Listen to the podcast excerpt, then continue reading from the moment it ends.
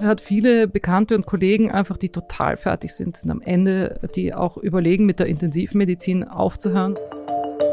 Und darum sind wir am Ende des Winters eben nicht in dieser Situation, die Spahn da beschreibt. Ich verstehe, warum er das gesagt hat, aber ich finde es erstaunlich, dass so viele Leute das so übernehmen und so wiedergeben, ohne sozusagen diesen aus meiner Sicht wirklich wichtigen Punkt zu machen, dass es eben nicht so ist. Weil, weil das ist der Kern dieser ganzen Pandemie für mich, was er da missversteht.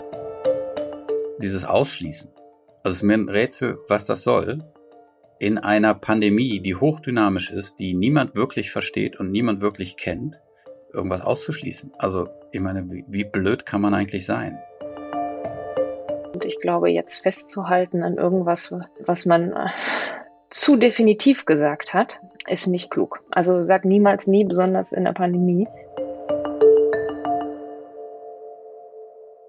Herzlich willkommen zu Pandemia. Ich bin Nikolaus Seemark und wir sitzen hier wieder zusammen, um über Infektionskrankheiten zu sprechen.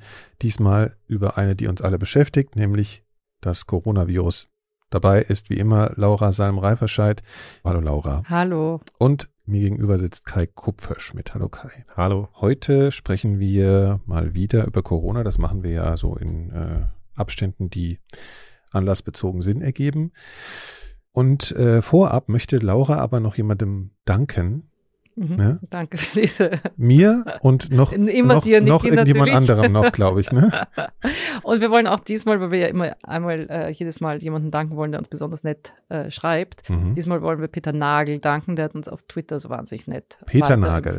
Genau. Ja, vielen Dank. Herzlichen Dank. Also seid schön kreativ mit, euren, mit eurem Lob und eurer Kritik, dann äh, erwähnen wir euch. Ja, mehr, mehr mit Lob. Weiter. mehr ja. mit Lob. Das ist schon immer wahnsinnig nett. Das, das merke ich, dass es, wenn ja, Leute uns weiterempfehlen, ist wahnsinnig schön, weil ja. Das bringt wirklich was und freut uns natürlich wahnsinnig. Nicht so sehr freut uns, wie die Corona-Situation gerade äh, vonstatten geht. Ähm, ja, darüber wollen wir heute sprechen. Ähm, wie steigen wir denn ein? Also es geht natürlich um Impfpflicht und alles, was damit zusammenhängt und überhaupt die gesamte Situation, die uns momentan ein bisschen um die Ohren fliegt. Korrekt? Korrekt. Kann man und so sagen. wir steigen ein mit einem Gast, den wir schon mal hatten vor einem halben, dreiviertel Jahr, würde ich sagen. Daniel Zickler. Er ist auf der Station 43 an der Charité. Da gab es ja diese Serie auch äh, Charité Intensiv. Mhm. Da hatten wir ja nachher auch äh, eine Folge drüber gemacht und äh, auch mit Daniel gesprochen. Der ist an dieser Intensivstation, das ist eine internistische Intensivstation. Das heißt, da kommen wirklich die härtesten Fälle hin, also nach der Beatmung wenn es dann sozusagen daran geht, extra korporale ähm, Herz- und Lungenmaschine, also vor allem Lungenmaschine anzuschließen. Mhm der sagt, er hat halt einfach null erwartet, was jetzt da ist und was noch auf sie zukommen wird in den nächsten Wochen. Er hat immer gedacht, im Sommer, das war es jetzt eigentlich mit der Überlastung, der, was die Überlastung der Intensivstationen angeht. Und dann habe ich ihn halt gefragt, äh, ob für ihn das jetzt die Situation einfach wieder so wie eine Déjà-vu ist eigentlich.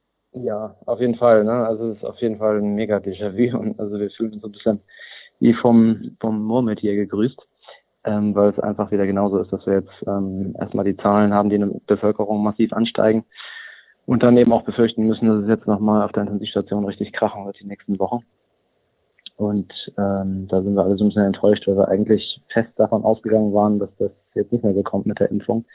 Und ähm, das ist klar, irgendwie schon noch Teil unseres intensivmedizinischen Lebens bleibt, auch Corona-Patienten versorgen zu müssen, aber jetzt nochmal so eine Situation, wo es wirklich auch nochmal an die absoluten Grenzen geht, haben wir eigentlich alle nicht erwartet. Dementsprechend sind wir alle ein bisschen traurig auch deswegen. Und ihr habt über ein bisschen schlechte Verbindung miteinander gesprochen, ne? Das ja, erstaunlicherweise bin ja ich sonst immer schlechten Internet, aber ja. er hat immer schlechteres Internet noch naja. als ich.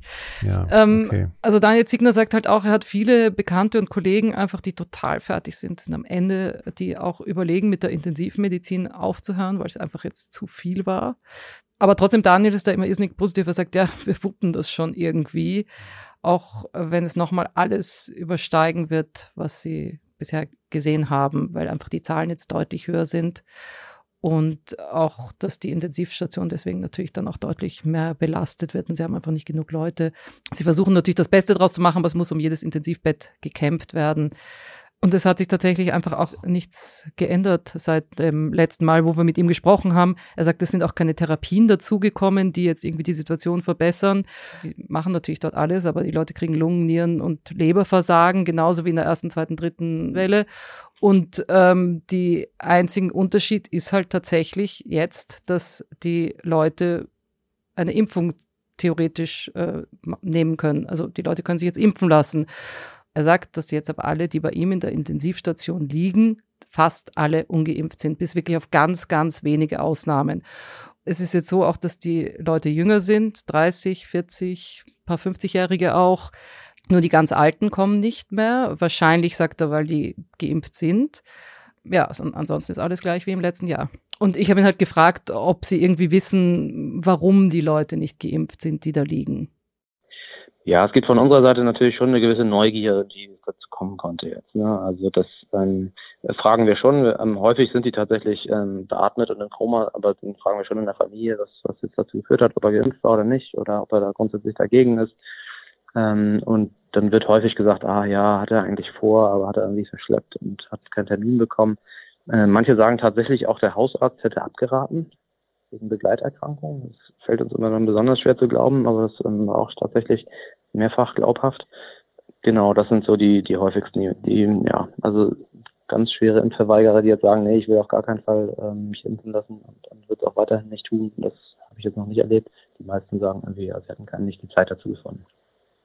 Aber klar, äh, wir behandeln die Patienten natürlich unabhängig davon und wir versuchen das auch jetzt nicht allzu sehr den, den Blick auf den Patienten jetzt irgendwie beeinflussen zu lassen. Ähm, ja, wir haben da keine Wahl, wir müssen die Patienten behandeln und ähm, Fehler macht jeder, denke ich. Ähm, aber es ist natürlich, die, die, Patienten sind auch gestraft genug, muss man sagen. Und wenn die zu uns kommen, haben sie eine Sterblichkeit von 50 Prozent, äh, wenn nicht sogar mehr, weil sie so schwer krank sind. Ähm, und da ist es, glaube ich, sicher nicht angebracht für uns dann irgendwie zu sagen, Mensch, hättest du dich mal impfen lassen. Ich glaube, das die sind schon gestraft genug, denke ich. Ja, also ziemlich, ziemlich deprimierend. Das haben gesagt. sie sich im Endeffekt wahrscheinlich dann, wenn sie zu ihnen kommen, auch schon selbst gedacht. Ne? Also ja. ich trotzdem beeindruckend finde. Irgendwie, also ich, ich Völler hat er natürlich völlig recht, dass das seine Aufgabe ist und so. Trotzdem denke ich mir immer so, meine Güte, wenn ich das da auf mich zurollen sehen mhm. würde und da ständig in diesem Stress wäre, ich, ich wäre da vielleicht einfach, ich meine, gut, dass ich nicht Arzt geworden bin wahrscheinlich, aber ich würde mich damit schon schwer tun inzwischen. Ja. Also ich, ich mhm. Und es ist interessant, eben die Konsequenzen, mit denen er sich jetzt natürlich befassen muss, weil es eben jüngere Leute trifft. Die schaffen es dann auch bis zu Daniel in die Spezialintensivstation, ja, weil die haben sozusagen die Beatmung auch noch überlebt, aber dann geht es ihnen noch schlechter. Ähm, Schaffen muss man ein bisschen, ne? Das ist ja, also äh, in dem Sinne von, äh, genau, sie sind so fit, dass sie genau und ja. sie sind so fit, dass sie extrem lange überleben. Ja, ja. Auf jeden Fall. Ja. Können länger kämpfen logischerweise, das ist auch gut so, ähm, aber die Verläufe sind schon sehr sehr lang auch bei vielen.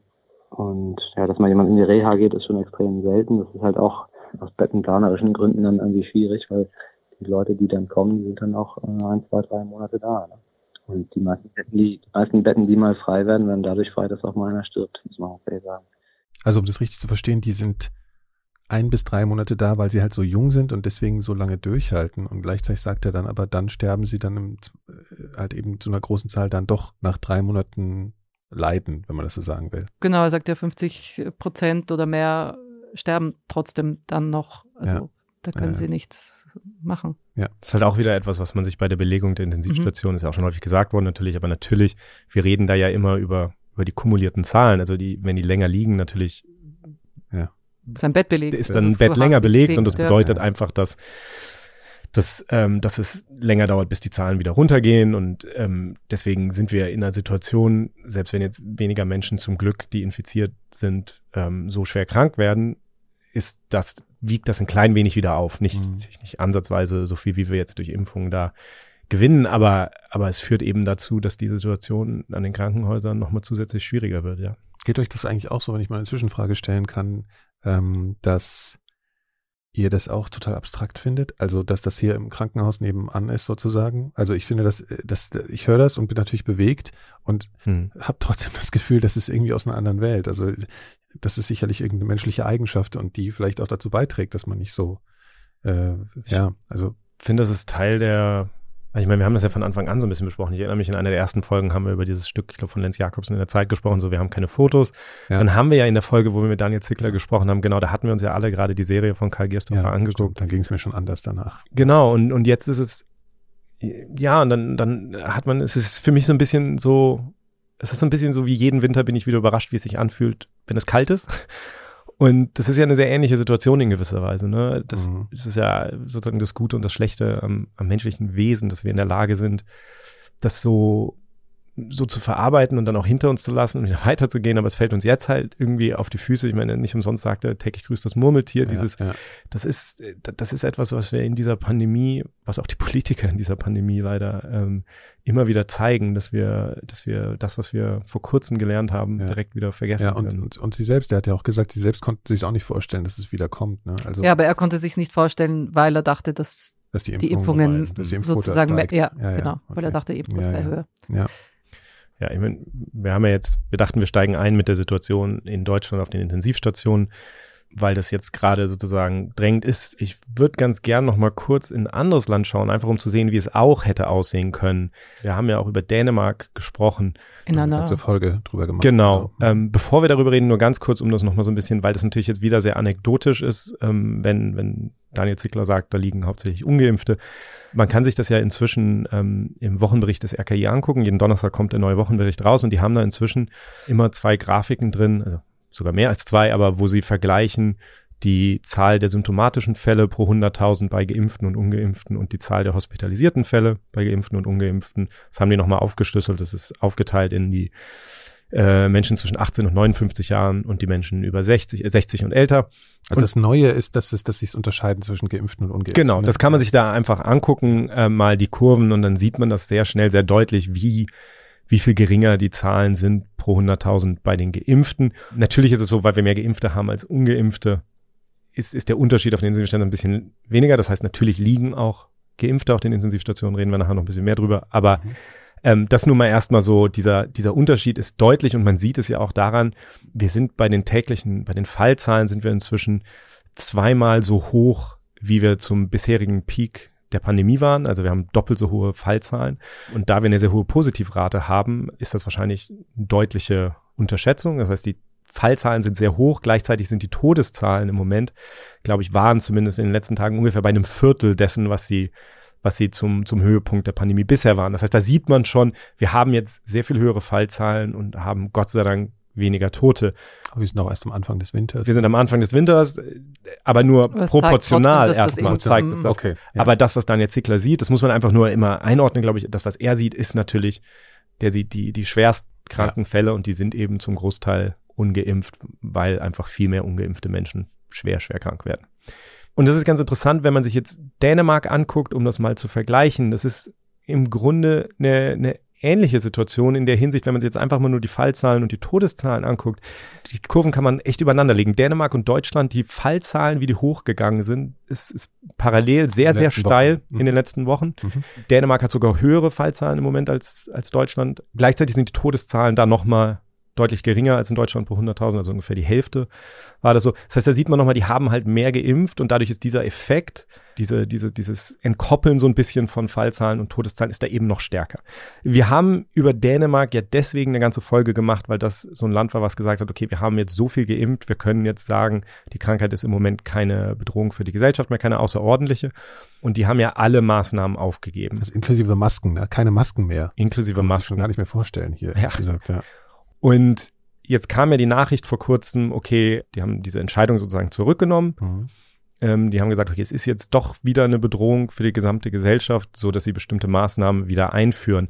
Und ich finde es einfach wahnsinnig schwierig, weil das jetzt so, das wird jetzt gerne so über einen Kamm geschert. Also natürlich ist das irgendwie deprimierend. Das war natürlich immer bei Dänemark sozusagen, die haben das ja alle immer mitkommuniziert, dass sie gesagt haben, wir versuchen das jetzt und hoffentlich funktioniert das, aber wir sind bereit, die Maßnahmen wieder, wieder einzuführen. Es wird das äh, inoffizielle Thema dieser Sendung, glaube ich, dass man halt das so etwas nie ausschließen sollte. Die haben jetzt eben wieder Maßnahmen und da, da kommt dann wieder dieses Schwarz-Weiß-Malerei rein, dass dann die Leute sagen, ja, ja, Dänemark geht's genauso schlecht oder so. Das stimmt natürlich nicht im Moment. Die Todeszahlen sind andere und man muss sich klar machen, dass auch gesellschaftlich das ein bisschen anders aussieht. Also einfach, was da möglich ist und, und wie offen das im Moment ist. Und darüber habe ich mit einem Politologen gesprochen, mit dem wir auch schon in der Dänemark-Folge gesprochen haben, Michael Bang-Petersen. Der erforscht eben vor allen Dingen auch, wie die, wie die Gesellschaft reagiert auf, auf diese ganzen Maßnahmen und die Akzeptanz und das Vertrauen.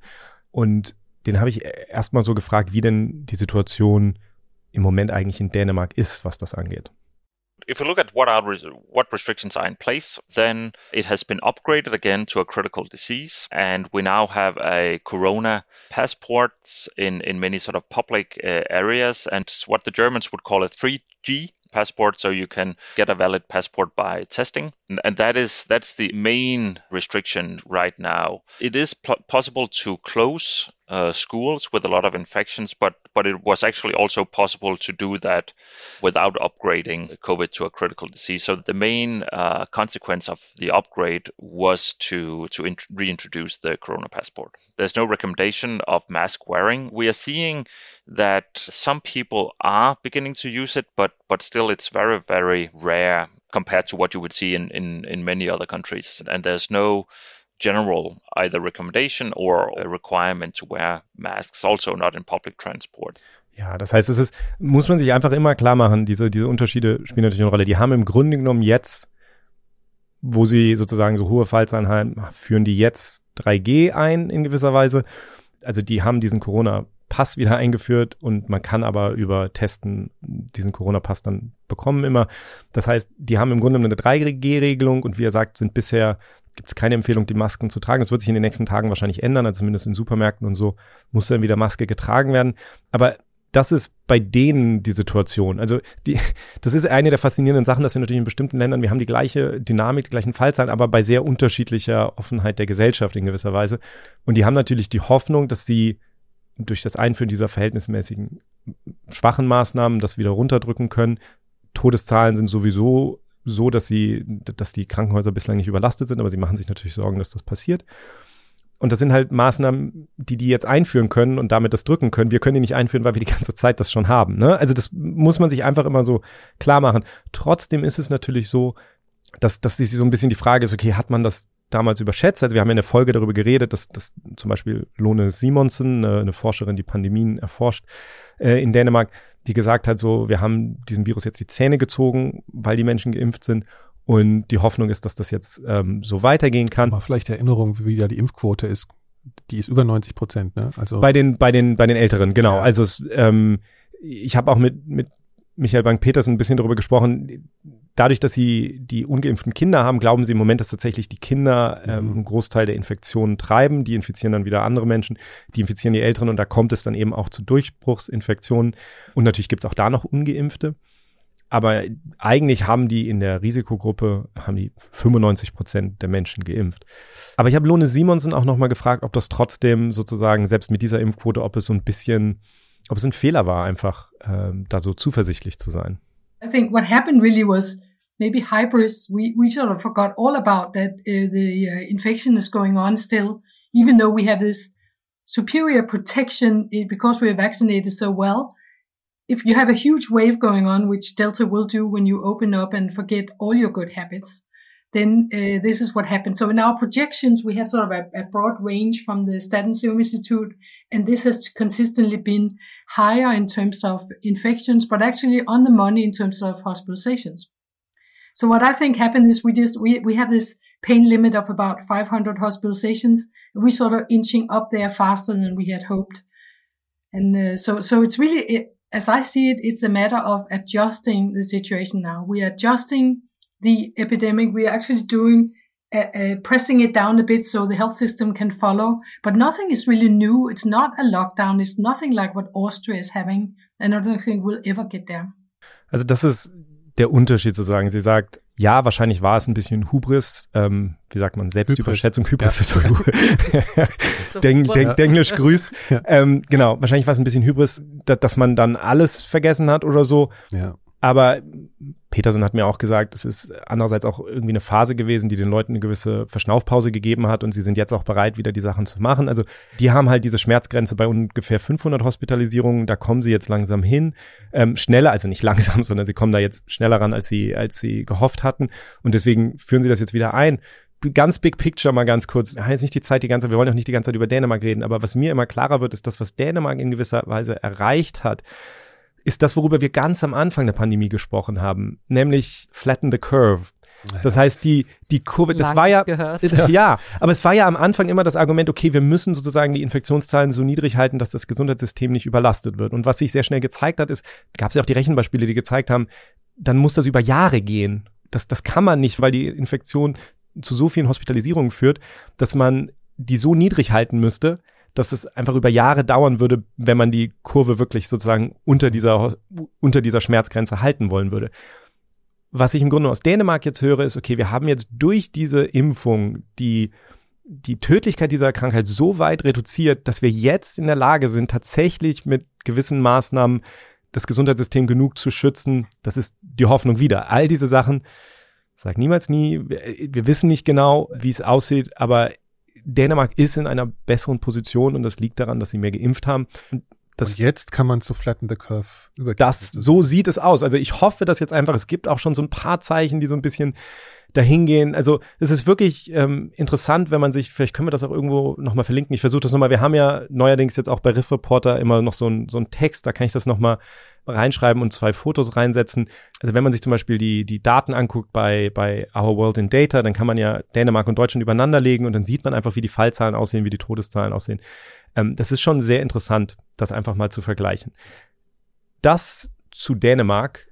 Wir sind in Deutschland in einer anderen Situation. Und zwar sind wir in einer Situation, wo diese ganzen Maßnahmen, die Dänemark jetzt machen kann, in der Hoffnung, dass es reicht, schon da sind. Und wir reden leider wieder, hätten wir auch, glaube ich, so nicht gedacht.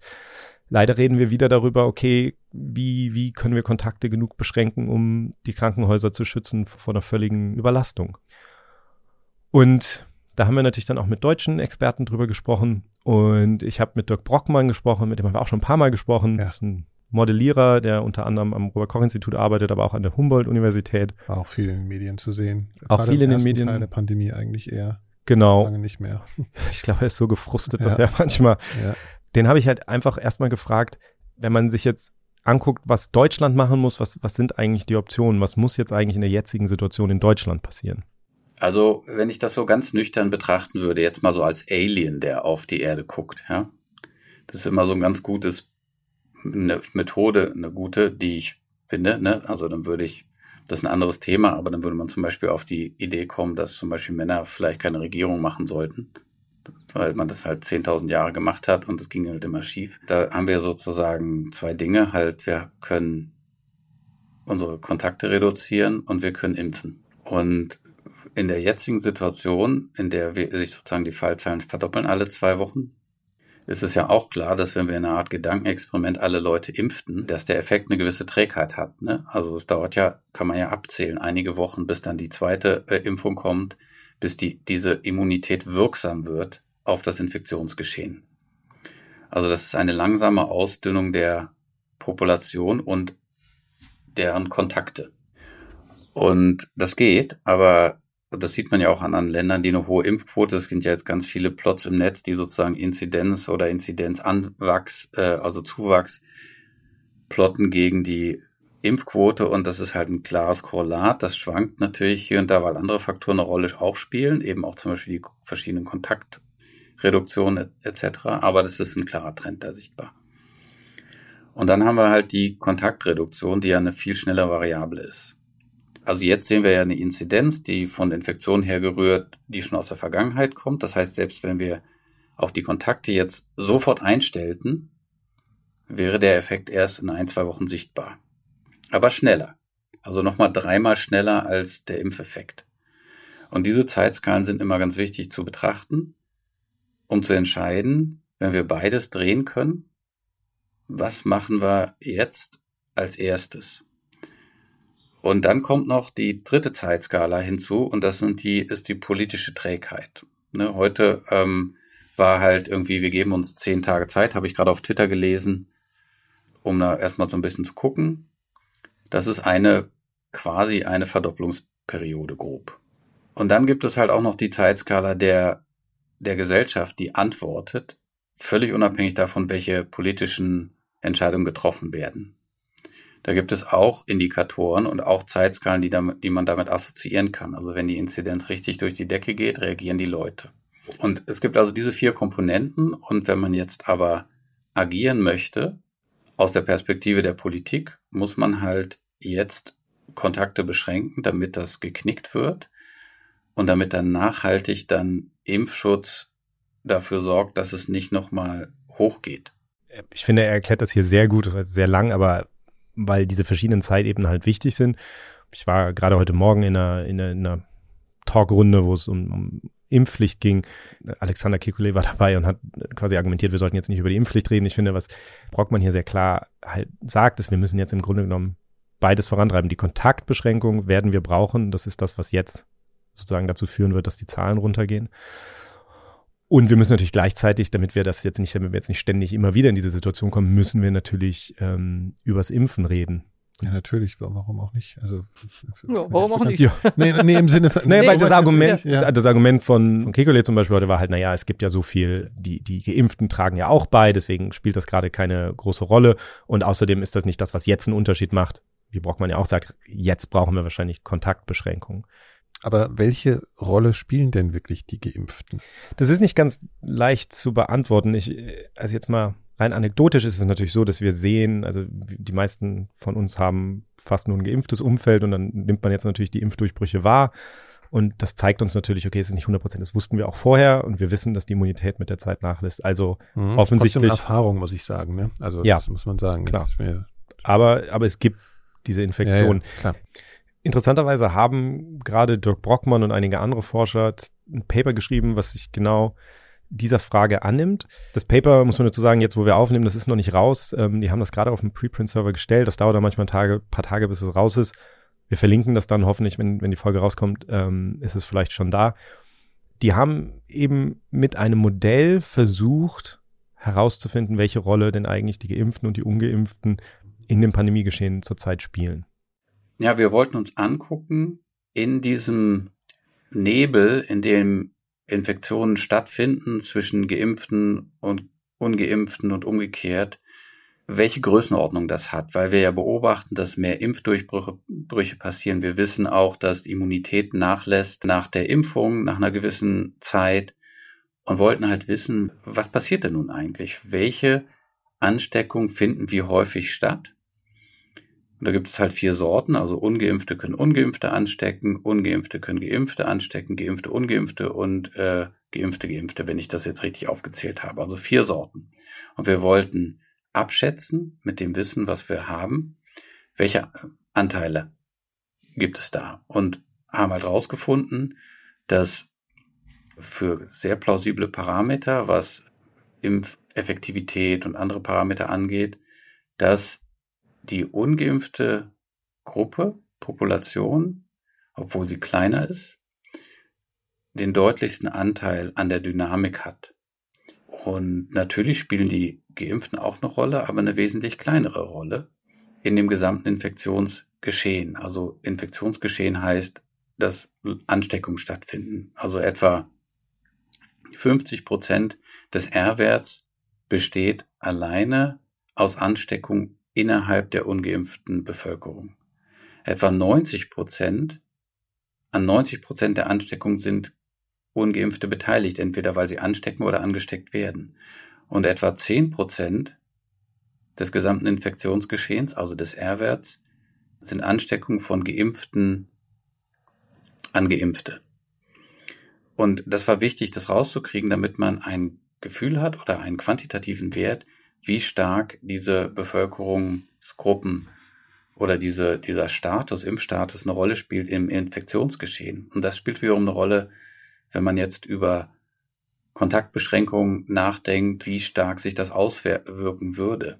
Und naja, und da ist zum Beispiel ein Ergebnis, dass Geimpfte halt dreimal so viel ihre Kontakte reduzieren müssten wie Ungeimpfte, um den gleichen Effekt zu erzielen. Und das ist schon eine ziemlich starke Aussage, finde ich, die halt auch zeigt, wie wichtig der Impfstatus ist, wie wichtig es ist, die Impflücke zu schließen. Den letzten Teil habe ich nicht ganz begriffen, Kai. Ja, also, das kommt so ein bisschen sehr schnell. Ne? Ja. Ähm, die Ungeimpften sind äh, ein größerer Treiber dessen, was passiert. Also es kommt häufiger vor, dass, dass Ungeimpfte andere Leute infizieren, ob geimpft oder ungeimpft, ja. als Geimpfte. Das bedeutet aber auch, wenn ich jetzt mir vorstelle, dass ich die Kontakte reduziere bei allen Menschen gleichermaßen, mhm. dann macht natürlich die gleiche Kontaktreduktion bei den Ungeimpften viel mehr, weil die ja häufiger das, das hat einen größeren Effekt. Es hat einen größeren Effekt und ja. das bedeutet umgekehrt, man, und er formuliert es quasi umgekehrt, er sagt, man müsste bei den Geimpften viel stärker reduzieren die Kontakte, um den gleichen Effekt zu haben. Den der Kontaktreduktion. sozusagen. Genau. Ja. Und das ist einfach so, das heißt, habe ihn das auch ganz konkret gefragt, das heißt natürlich, dass rein theoretisch ein Lockdown für Ungeimpfte Wie es ja eigentlich jetzt in Österreich kurz der ursprünglich war, war. genau, dass das natürlich schon eine gewisse Logik hat. Also kann man jetzt lange drüber diskutieren, über jetzt rein wissenschaftlich, ist jetzt nicht irgendwie ethisch, moralisch, sondern wissenschaftlich ist es schon so. Ob das dann reichen würde und so, das kann man dann alles nochmal sich angucken. Das ist jetzt ein Paper und ich finde, man muss da immer sehr vorsichtig sein, weil wir jetzt in der Pandemie manchmal diese Situation haben, wir haben eine Frage und es gibt da keine guten Daten für und dann kommt ein Paper raus, das gibt uns eine Antwort und dann basieren wir alles auf diesem einen Paper. Ich, ich habe schon das Gefühl, ähm, wenn ich das Paper angucke, und ich muss dazu sagen, ich habe es gerade einmal kurz gelesen, ne? also ich habe ähm, hab nicht die Zeit gehabt, das wirklich durchzugehen, weil es gerade erst bei mir angekommen ist. Aber natürlich muss man sich dann fragen, wenn das so ist, wie kann es dann sein, dass Dänemark zum Beispiel den gleichen Anstieg hat an Infektionen? Natürlich, deren Kontakte sind insgesamt viel höher, weil die eine offenere Gesellschaft haben und so weiter. Aber da sind ja offensichtlich die allermeisten Infektionen müssen ja mit Geimpften sein, weil einfach so viele Menschen geimpft sind dort. Mhm. Michael Bank-Petersen hat ja gesagt, dass das teilweise jetzt auch von den ungeimpften Kindern getrieben wird und so. Also man muss das immer so sich sehr differenziert angucken. Ich würde da gerne auch noch mehr Daten zu sehen. Das ist ja in diesem Fall eine Modellierungsstudie, wo man sagt, okay, unter gewissen Annahmen, wir gehen jetzt mal davon aus, so und so funktioniert eine, eine, eine Infektion, so häufig mischen sich bestimmte Leute und so. Dann, dann kommt man eben zu diesem Ergebnis. Aber ob man jetzt die genauen Zahlen genauso glaubt oder nicht, es ist einfach klar, die Ungeimpften tragen einen Großteil, den Großteil dazu bei, dass wir so viel Infektionen im Moment haben. Und darum. Er spricht ja von 90 Prozent des R-Wertes. Er spricht von 90 Prozent, wobei er sozusagen sagt, an 90 Prozent der Infektionen sind Ungeimpfte beteiligt. Ja, okay. ne? Natürlich ist es so, logischerweise, wenn 100 Prozent der Menschen geimpft wären, dann wären alle Infektionen zwischen Geimpften. Ne? Also das wäre natürlich insgesamt viel weniger Infektionen. Ja. Aber da muss man immer so ein bisschen, das, das muss man sich klar machen, was das genau bedeutet. Ja. Aber Nicht so einfach, sich das klar zu machen. ja, aber nochmal, es ist, es ist, der, der Punkt ist, wir müssen natürlich jetzt die Kontakte beschränken. Ja. Aber was wir sehen, ist eben auch, diese, diese, dieser Impfstatus ist enorm wichtig. Es, man kann das nicht einfach so wegwischen als, ähm, naja, Geimpfte können ja auch Menschen anstecken. Es ist ja, genau. also quantitativ das, das wird ja ein ab und zu angebracht und das ist natürlich, äh, sieht man daran schon. Also was häufig, was häufig durcheinander geworfen wird, um das einmal explizit zu sagen, was häufig durcheinander geworfen wird, ist die Frage, ist ein Geimpfter, der infiziert ist, genauso ansteckend wie ein Ungeimpfter, der infiziert ist? Die Frage ist aus meiner Sicht nicht endgültig klar geklärt. Das hängt äh, an vielen Faktoren. Wahrscheinlich ist er weniger infektiös, zumindest ein bisschen oder für eine kürzere Zeit. Was am Ende natürlich darüber entscheidet, wie viele Menschen man infiziert. Die Frage ist aber unabhängig von der Frage, wie wahrscheinlich ist es, dass ein Geimpfter oder ein Ungeimpfter überhaupt erstmal infiziert wird. Und die Voraussetzung dafür, dass du ansteckend wirst, ist ja, dass du selber Dass infiziert wirst. infiziert bist, Das heißt, wenn das Risiko deutlich geringer ist, dann ist natürlich das Risiko eines Geimpften, jemand anders anzustecken, viel geringer, weil er viel unwahrscheinlich, weil es viel unwahrscheinlich ist, dass er selbst überhaupt sich erstmal infiziert. Diese Dinge, das wird von Leuten, die eine Agenda haben, gerne so ein bisschen so wischiwaschi formuliert, dass das so klingt, als gäbe es da keinen Unterschied. Da gibt es einen klaren Unterschied. Natürlich lässt der Schutz vor einer Infektion mit der Zeit nach, das wissen wir. Das ist aber auch nicht über alle Altersgruppen unbedingt gleich. Also da muss man schauen. Aber deswegen sind die Booster natürlich auch wichtig. Aber nochmal, es gibt da einen Unterschied und darum ist es komplett klar, dass wir, das haben wir ja, ich meine, Ja, wer, wer, wer hat letztens gesagt, er will kein Papagei sein, was Wieler? Drosten. Äh, Drosten. Nee, Dro nee, Wieler hat gesagt, dass pa Drosten schon lange ein Papagei sei, glaube ich, ne? Oder Nein, er selber er ist der Papagei, Ach, das ist richtig, so rum war's. nicht sein. Genau. Äh, wir, wir sagen ja nun auch seit über einem Jahr immer wieder so, es ist komplett klar, das Impfen ist Ja. entscheidend. Es ist nicht Ja. Impfen alleine, es sind auch andere Sachen und so weiter, aber das Impfen ist entscheidend und insofern Sieht man nur an der, an der Studie auf eine andere Art und Weise wieder. Ja, genau. Ja. Okay, das heißt eigentlich, dass wir uns wahrscheinlich darauf einstellen müssen, dass auch wir Geimpften wieder Teil von Kontaktbeschränkung werden. Also dass es wieder übergreifende Kontaktbeschränkung geben wird, die auch uns, die, ich nenne uns, ne, es ist so ein bisschen, als würde man so ein Lager aufmachen, also die auch die Geimpften betreffen. Also ich, ich sehe nicht, wie man, wie man das umgehen kann. Ähm, natürlich kann es sein, also wie man eine Kontaktbeschränkung erreicht, ist ja am Ende egal, sag ich mal. Also ist nicht egal, aber ähm, am Ende für den Effekt auf die Pandemie zählt, dass die Kontakte beschränkt werden. Und wie Bockmann ja vorhin gesagt hat, es kann natürlich auch einfach sein, wenn nichts passiert, dass die Gesellschaft selber reagiert. Das ist im Übrigen auch der Grund, ganz kurzer Exkurs, aber ich glaube, es ist wichtig, das ist der Grund, warum die Aussage von Spahn, die so weit zitiert wurde, ähm, dass am Ende des Winters äh, jeder geimpft, genesen oder gestorben ist, dass das nicht stimmt. Man kann sich vorstellen, es gibt im Moment 15 Millionen Ungeimpfte, war die letzte Zahl, die ich gehört habe.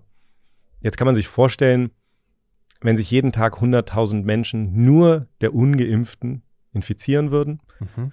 dann würde das 150 Tage dauern, also ein halbes Jahr so ungefähr, ja. bis alle Menschen ähm, das haben. Wir wissen aber, dass das, A, wissen wir, dass es nicht nur die Ungeimpften sind, B, wissen wir, dass dieses Level an Infektionen nicht, nicht möglich ist. Also wie gesagt, entweder die Politik reagiert oder die Gesellschaft reagiert, aber am wir Ende. Wir erreichen das gar nicht, weil vorher wird was getan. Richtig. Ja. Und das ist total wichtig, weil das, weil das ist etwas, das ist so essentiell, weil wir immer wieder diesen Fehler machen, so zu tun, als, ja gut, dann passiert halt nichts und dann ist es halt katastrophal, aber dann ist es auch vorbei. Was passiert es immer geht was. ja nicht, weil die, mhm. die, Katastrophe wäre so groß, dass wir früher oder später ja doch immer gegensteuern. Mhm. Aber das, ich, ich kenne dieses Phänomen, dass man das nicht so richtig mitdenkt. Ja, mhm. also äh, im Gespräch mit Karl Lauterbach hatte ich das auch mal, dass er, dass er gesagt hat, äh, wir werden die Welle brechen. Ob, ob, äh, hat das als ja. Antwort darauf, dass ich gesagt habe, wenn wir die aktuelle Lage so betrachten, wie dann, dann wird es doch immer schlimmer. Und er so, nee, wir, wir brechen die, ne? Wir reagieren dann halt. Das ist ja eine der wie Sachen, auch immer. eine der Sachen, die Dirk Brockmann gesagt hat jetzt, weil, weil es viel Diskussion darüber, welche Modelle ähm, funktionieren oder ähm, ob die Modellierer falsch gelegen haben immer wieder mhm. und so. Und er sagt, langfristig ist das Einzige, was man wirklich mit Sicherheit sagen kann, ist, dass dieser R-Wert sich im Grunde genommen immer um die Eins bewegt. Das heißt, der, der oszilliert ja, so ein bisschen, der geht mal, mal über eins und dann geht er unter eins. Und das ist ja genau das, was wir sehen, wenn wir uns jetzt Dänemark angucken. Die haben jetzt die gleichen Fallzahlen. Das heißt, die führen bestimmte Maßnahmen ein und dann wird der R-Wert runtergehen also und dann geht er unter eins. Halt, ne? Ja, es ist halt nur auf einem anderen Niveau. Das alles passiert, weil mehr Leute geimpft sind bei einem niedrigen Level von, von, von, von Maßnahmen. Also nur, es ist halt so wichtig, weil, weil dieser Gedanke, so, ah ja, dann passiert das jetzt halt und am Ende des Winters ist es halt vorbei und dann sind halt alle irgendwie, die sich nicht geimpft haben, ähm, sind dann halt infiziert oder gestorben. Suggeriert zum einen, dass wir weniger, dass wir uns nicht mehr ums Impfen kümmern müssen, weil das ist dann sozusagen genau. eh gegessen. Ja. Und B suggeriert es halt, dass die am Ende die Kosten tragen. Aber es stimmt ja nicht. Es ist ja so, dass wir am Ende einen Lockdown haben, der dazu führt, dass diese Menschen sich nicht infizieren, dass sie nicht sterben. Wir tun das für diese Menschen in gewisser Weise. Wir tun das auch für die Menschen, die nicht an einem Herzinfarkt sterben wollen, ohne ein Krankenhausbett zu haben. Aber in gewisser Weise sind wir Geiseln dieser Menschen, es ist jetzt sehr, ich will eigentlich nicht in die Polarisierung reinspielen, aber, aber in gewisser Weise ist es natürlich so, dass wir als Gesellschaft diesen Bluff nicht, nicht ausspielen können. Am Ende mhm. des Tages sind wir immer gezwungen zu sagen, okay, nein, das können wir nicht zulassen. Und darum sind wir am Ende des Winters eben nicht in dieser Situation, die Spahn da beschreibt. Und ich halte es ehrlicherweise, ich verstehe, warum er das gesagt hat, aber ich finde es erstaunlich, dass so viele Leute das so übernehmen und so wiedergeben, ohne sozusagen diesen aus meiner Sicht wirklich wichtig, wichtigen Punkt zu machen, dass es eben nicht so ist, weil, weil das ist der Kern dieser ganzen Pandemie für mich, was, was, was er da missversteht oder bewusst. Ja, ich finde das auch nachvollziehbar, dass man das missversteht, aber ich finde es eigentlich nicht mehr so ganz nachvollziehbar, dass nach der ganzen Zeit ein Bundesgesundheitsminister das macht. Das muss ich Es ist halt, es ist halt sagen. halt eines der vielen Beispiele, wo, glaube ich, mit guten Intentionen eine harte Kommunikation versucht wird zu betreiben, die aber am Ende uns immer wieder auf die Füße fällt. Und der Grund, dass wir diesen Podcast machen und stundenlang mhm. über diese Dinge reden, ist, um die Zeit zu haben, es zu ja, differenzieren, ja, ja. weil am Ende diese Dinge kurz zu sagen, das hat vielleicht kurzfristig einen Effekt. Schön, am Ende zahlt man einen Preis dafür und ich glaube, ähm, das haben wir jetzt schon viel zu häufig gemacht. Was man festhalten kann, glaube ich, von, von Spahn ist aber, also die Genesenen und die Gestorbenen, da werden wir am Ende sozusagen gegensteuern müssen. Das wird nicht reichen für die ganze Gesellschaft. Das Impfen ist natürlich die eine Sache, die wir sozusagen beschleunigen können. Dafür zahlen wir keinen Preis. Die Geimpften, das, das können wir sozusagen. Wir könnten natürlich eine Situation haben am Ende des Winters, wo jeder geimpft ist. Theoretisch, ja. in einer idealen genau, Welt. Jetzt sind wir schon am Knackpunkt. Mhm. Wie kriegen wir das denn hin? Ja, also da, ich habe wie immer oder wie oft in unseren aktuellen Folgen habe ich mit äh, Cornelia Beetsch gesprochen. Lohnt sich immer. Mhm. Sie ist ja Professorin für Gesundheitskommunikation an der Uni Erfurt und die machen ja immer diese, ähm, ich glaube mittlerweile monatlichen oder zweimonatlichen Umfragen bei tausend Leuten, wie die eben jetzt die, die Lage so sehen. Die Kosmos-Studie. Ähm, genau, die Kosmos-Studie. Und da ist es eben äh, ganz interessant, weil es, es sollen ja jetzt Impfstoffe kommen, die mehr, also so traditionellere Impfstoffe kommen. Ähm, und einer davon ist ja der Novavax, der wird jetzt, glaube ich, relativ bald zugelassen. Genau, der war eigentlich schon lange erwartet. Also um es ganz kurz zu sagen, die, das sind natürlich Impfstoffe, die, die eher so sind wie der Grippeimpfstoff zum Beispiel, die haben die Eiweiße, also bestimmte Komponenten, in dem Fall zum Beispiel das Spike-Eiweiß vom Coronavirus, die dann aufgereinigt werden. Also die werden in Zellen hergestellt, Insektenzellen mhm. sind das, glaube ich, in dem Fall bei Novavax, werden die hergestellt, aufgereinigt und dann nur das Eiweiß letztlich gespritzt. Und das, ist auch die, von denen nicht ganz korrekterweise Totimpfstoff gesagt wird, ne? dass man richtig, das mal richtig. mitkriegt. Ja, der Gedanke ist, ja. da ist nichts drin, was irgendwie repliziert, weil wir bei den anderen, ja. wir haben ja entweder die Vektorimpfstoffe wie AstraZeneca, wo ein Virus drin ist, wir haben die, die mRNA-Impfstoffe, wo es repliziert sich natürlich auch nicht wirklich, aber wo mRNA Information in die Zellen gegeben wird, die dann das produzieren. Mhm. In diesem Fall ist es wirklich nur das Eiweiß, genau. Ja. Genau, und es ist ja so, dass, dass man sehr oft hört auch, äh, ah, wenn dieser Impfstoff oder wenn diese Impfstoffe da sind, dann lassen sich Leute damit impfen, weil sie eben noch etwas Angst haben oder mhm. ja, sich Sorgen machen um mRNA-Impfstoffe und so weiter, die jetzt halt am Markt sind gerade. Und die Cornelia Beetsch hat gesagt, das ist total, fand sie eben auch total interessant und das haben sie sich angeschaut. Und in den Umfragen ist es tatsächlich so, dass unter den Ungeimpften die Bereitschaft größer ist, sich mit Impfstoffen impfen zu lassen, also mit solchen Impfstoffen impfen mhm. zu lassen, als die, die jetzt da sind. Ja. Aber was sie dann noch dazu variiert haben in diesen Umfragen, hat sie ein kleines Experiment gemacht und hat den Leuten zur Wahl gestellt. Also wenn wir jetzt der Impfstoff nächste Woche zugelassen wird, würdet ihr ihn nehmen? Oder wenn er in einem halben Jahr zugelassen wird, würdet ihr diesen Novavax-Impfstoff nehmen? Und das Interessante war, dass die Bereitschaft, sich in einem halben Jahr mit diesem Impfstoff, mit diesem neuen impfen zu lassen, war ungleich viel größer, als sich nächste Woche impfen zu lassen. Das heißt, wir haben so zwei Sachen, die da wirken. Das eine ist irgendwie, dass man denkt, der wird irgendwie sicherer sein. Aber wenn ich ja nächste Woche handeln muss, mh, hm, dann will ich es vielleicht doch nicht.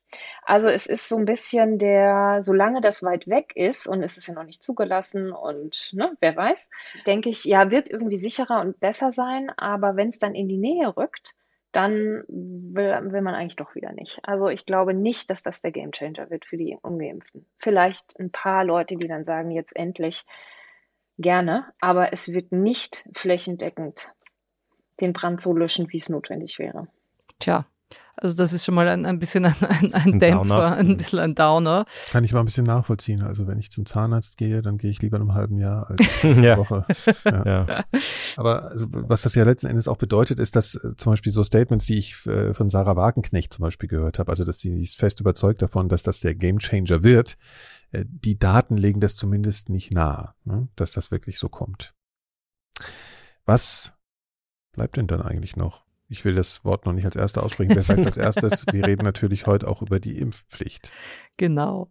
Und da ist natürlich auch, finde ich, was man so hört, extreme Verwirrung, Polarisierung. Äh, also da wird auch wenig, finde ich, erklärt und äh, deswegen habe ich auch das mit Cornelia Beetsch besprochen. Mhm. Muss man vielleicht dazu sagen, ne, wir haben es ja vor einem ich glaube, vor ziemlich genau einem Jahr. Ich habe jetzt das Datum nicht nachgeguckt, aber wir haben ja schon mal eine Folge gemacht über die Impfpflicht.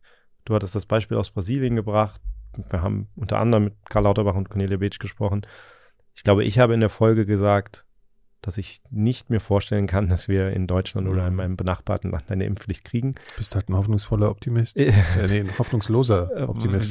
Beides Irgendwas eigentlich. Ja. Opti-Pessimist. Ja. Ähm, aber ja, aber finde ich auch interessant nochmal einfach so, wie sehr sich die Situation geändert hat. Mhm. Also klar, das Virus ist ein anderes und es ist um einiges gefährlicher geworden. Ähm, und ja, und ehrlicherweise, ich glaube schon, die Ernüchterung über die niedrige Impfrate, die wir haben, die ist halt schon, also es, ich, wir merken das ja alle überall, die Impfpflicht ist jetzt auf eine Art und Weise ein Diskussionsthema geworden, dass sie damals, als wir die Folge hatten, überhaupt nicht war. Da war ja einhellig die Meinung, kann nicht kommen, soll nicht kommen, darf nicht kommen. Aber das ist auch wirklich, weil du es jetzt gerade nochmal sagst, ne, diese Kombination aus, die Impfquote ist so niedrig und die Delta-Variante, das ist schon sowas, das hätte man sich auch in der Kombination nicht so richtig wirklich vorstellen können. Also ich habe es mir nicht so vorstellen können, weil ich ja, dachte, also auch wie Daniel so ja sagt, in einem ja. Boot. Also man hatte auch so, damals haben ja so alle irgendwie gewartet auch auf die Impfung, das weiß ich noch. Ne? Also hm. hm.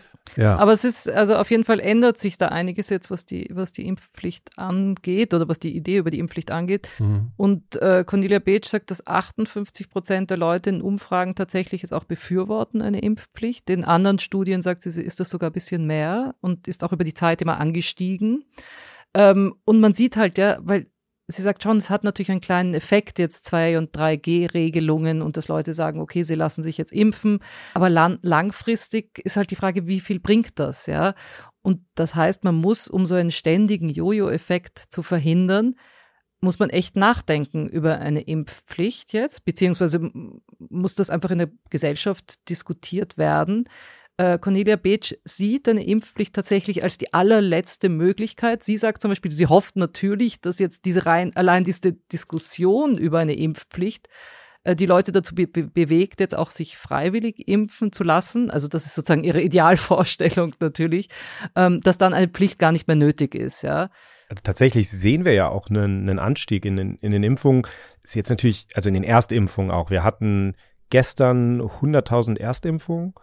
Ähm, schon, also muss ich nochmal, ja. das hast du mir vor, äh, vor der Aufnahme schon mal gesagt. Also an einem Tag jetzt noch 100.000 ja. Erstimpfungen. Das finde ich schon. Und ich glaube, ich habe es jetzt nicht mehr genau im Kopf. Ich glaube, es ist das erste Mal seit September oder so, dass wir, dass wir mehr als 100.000 Erstimpfungen hatten.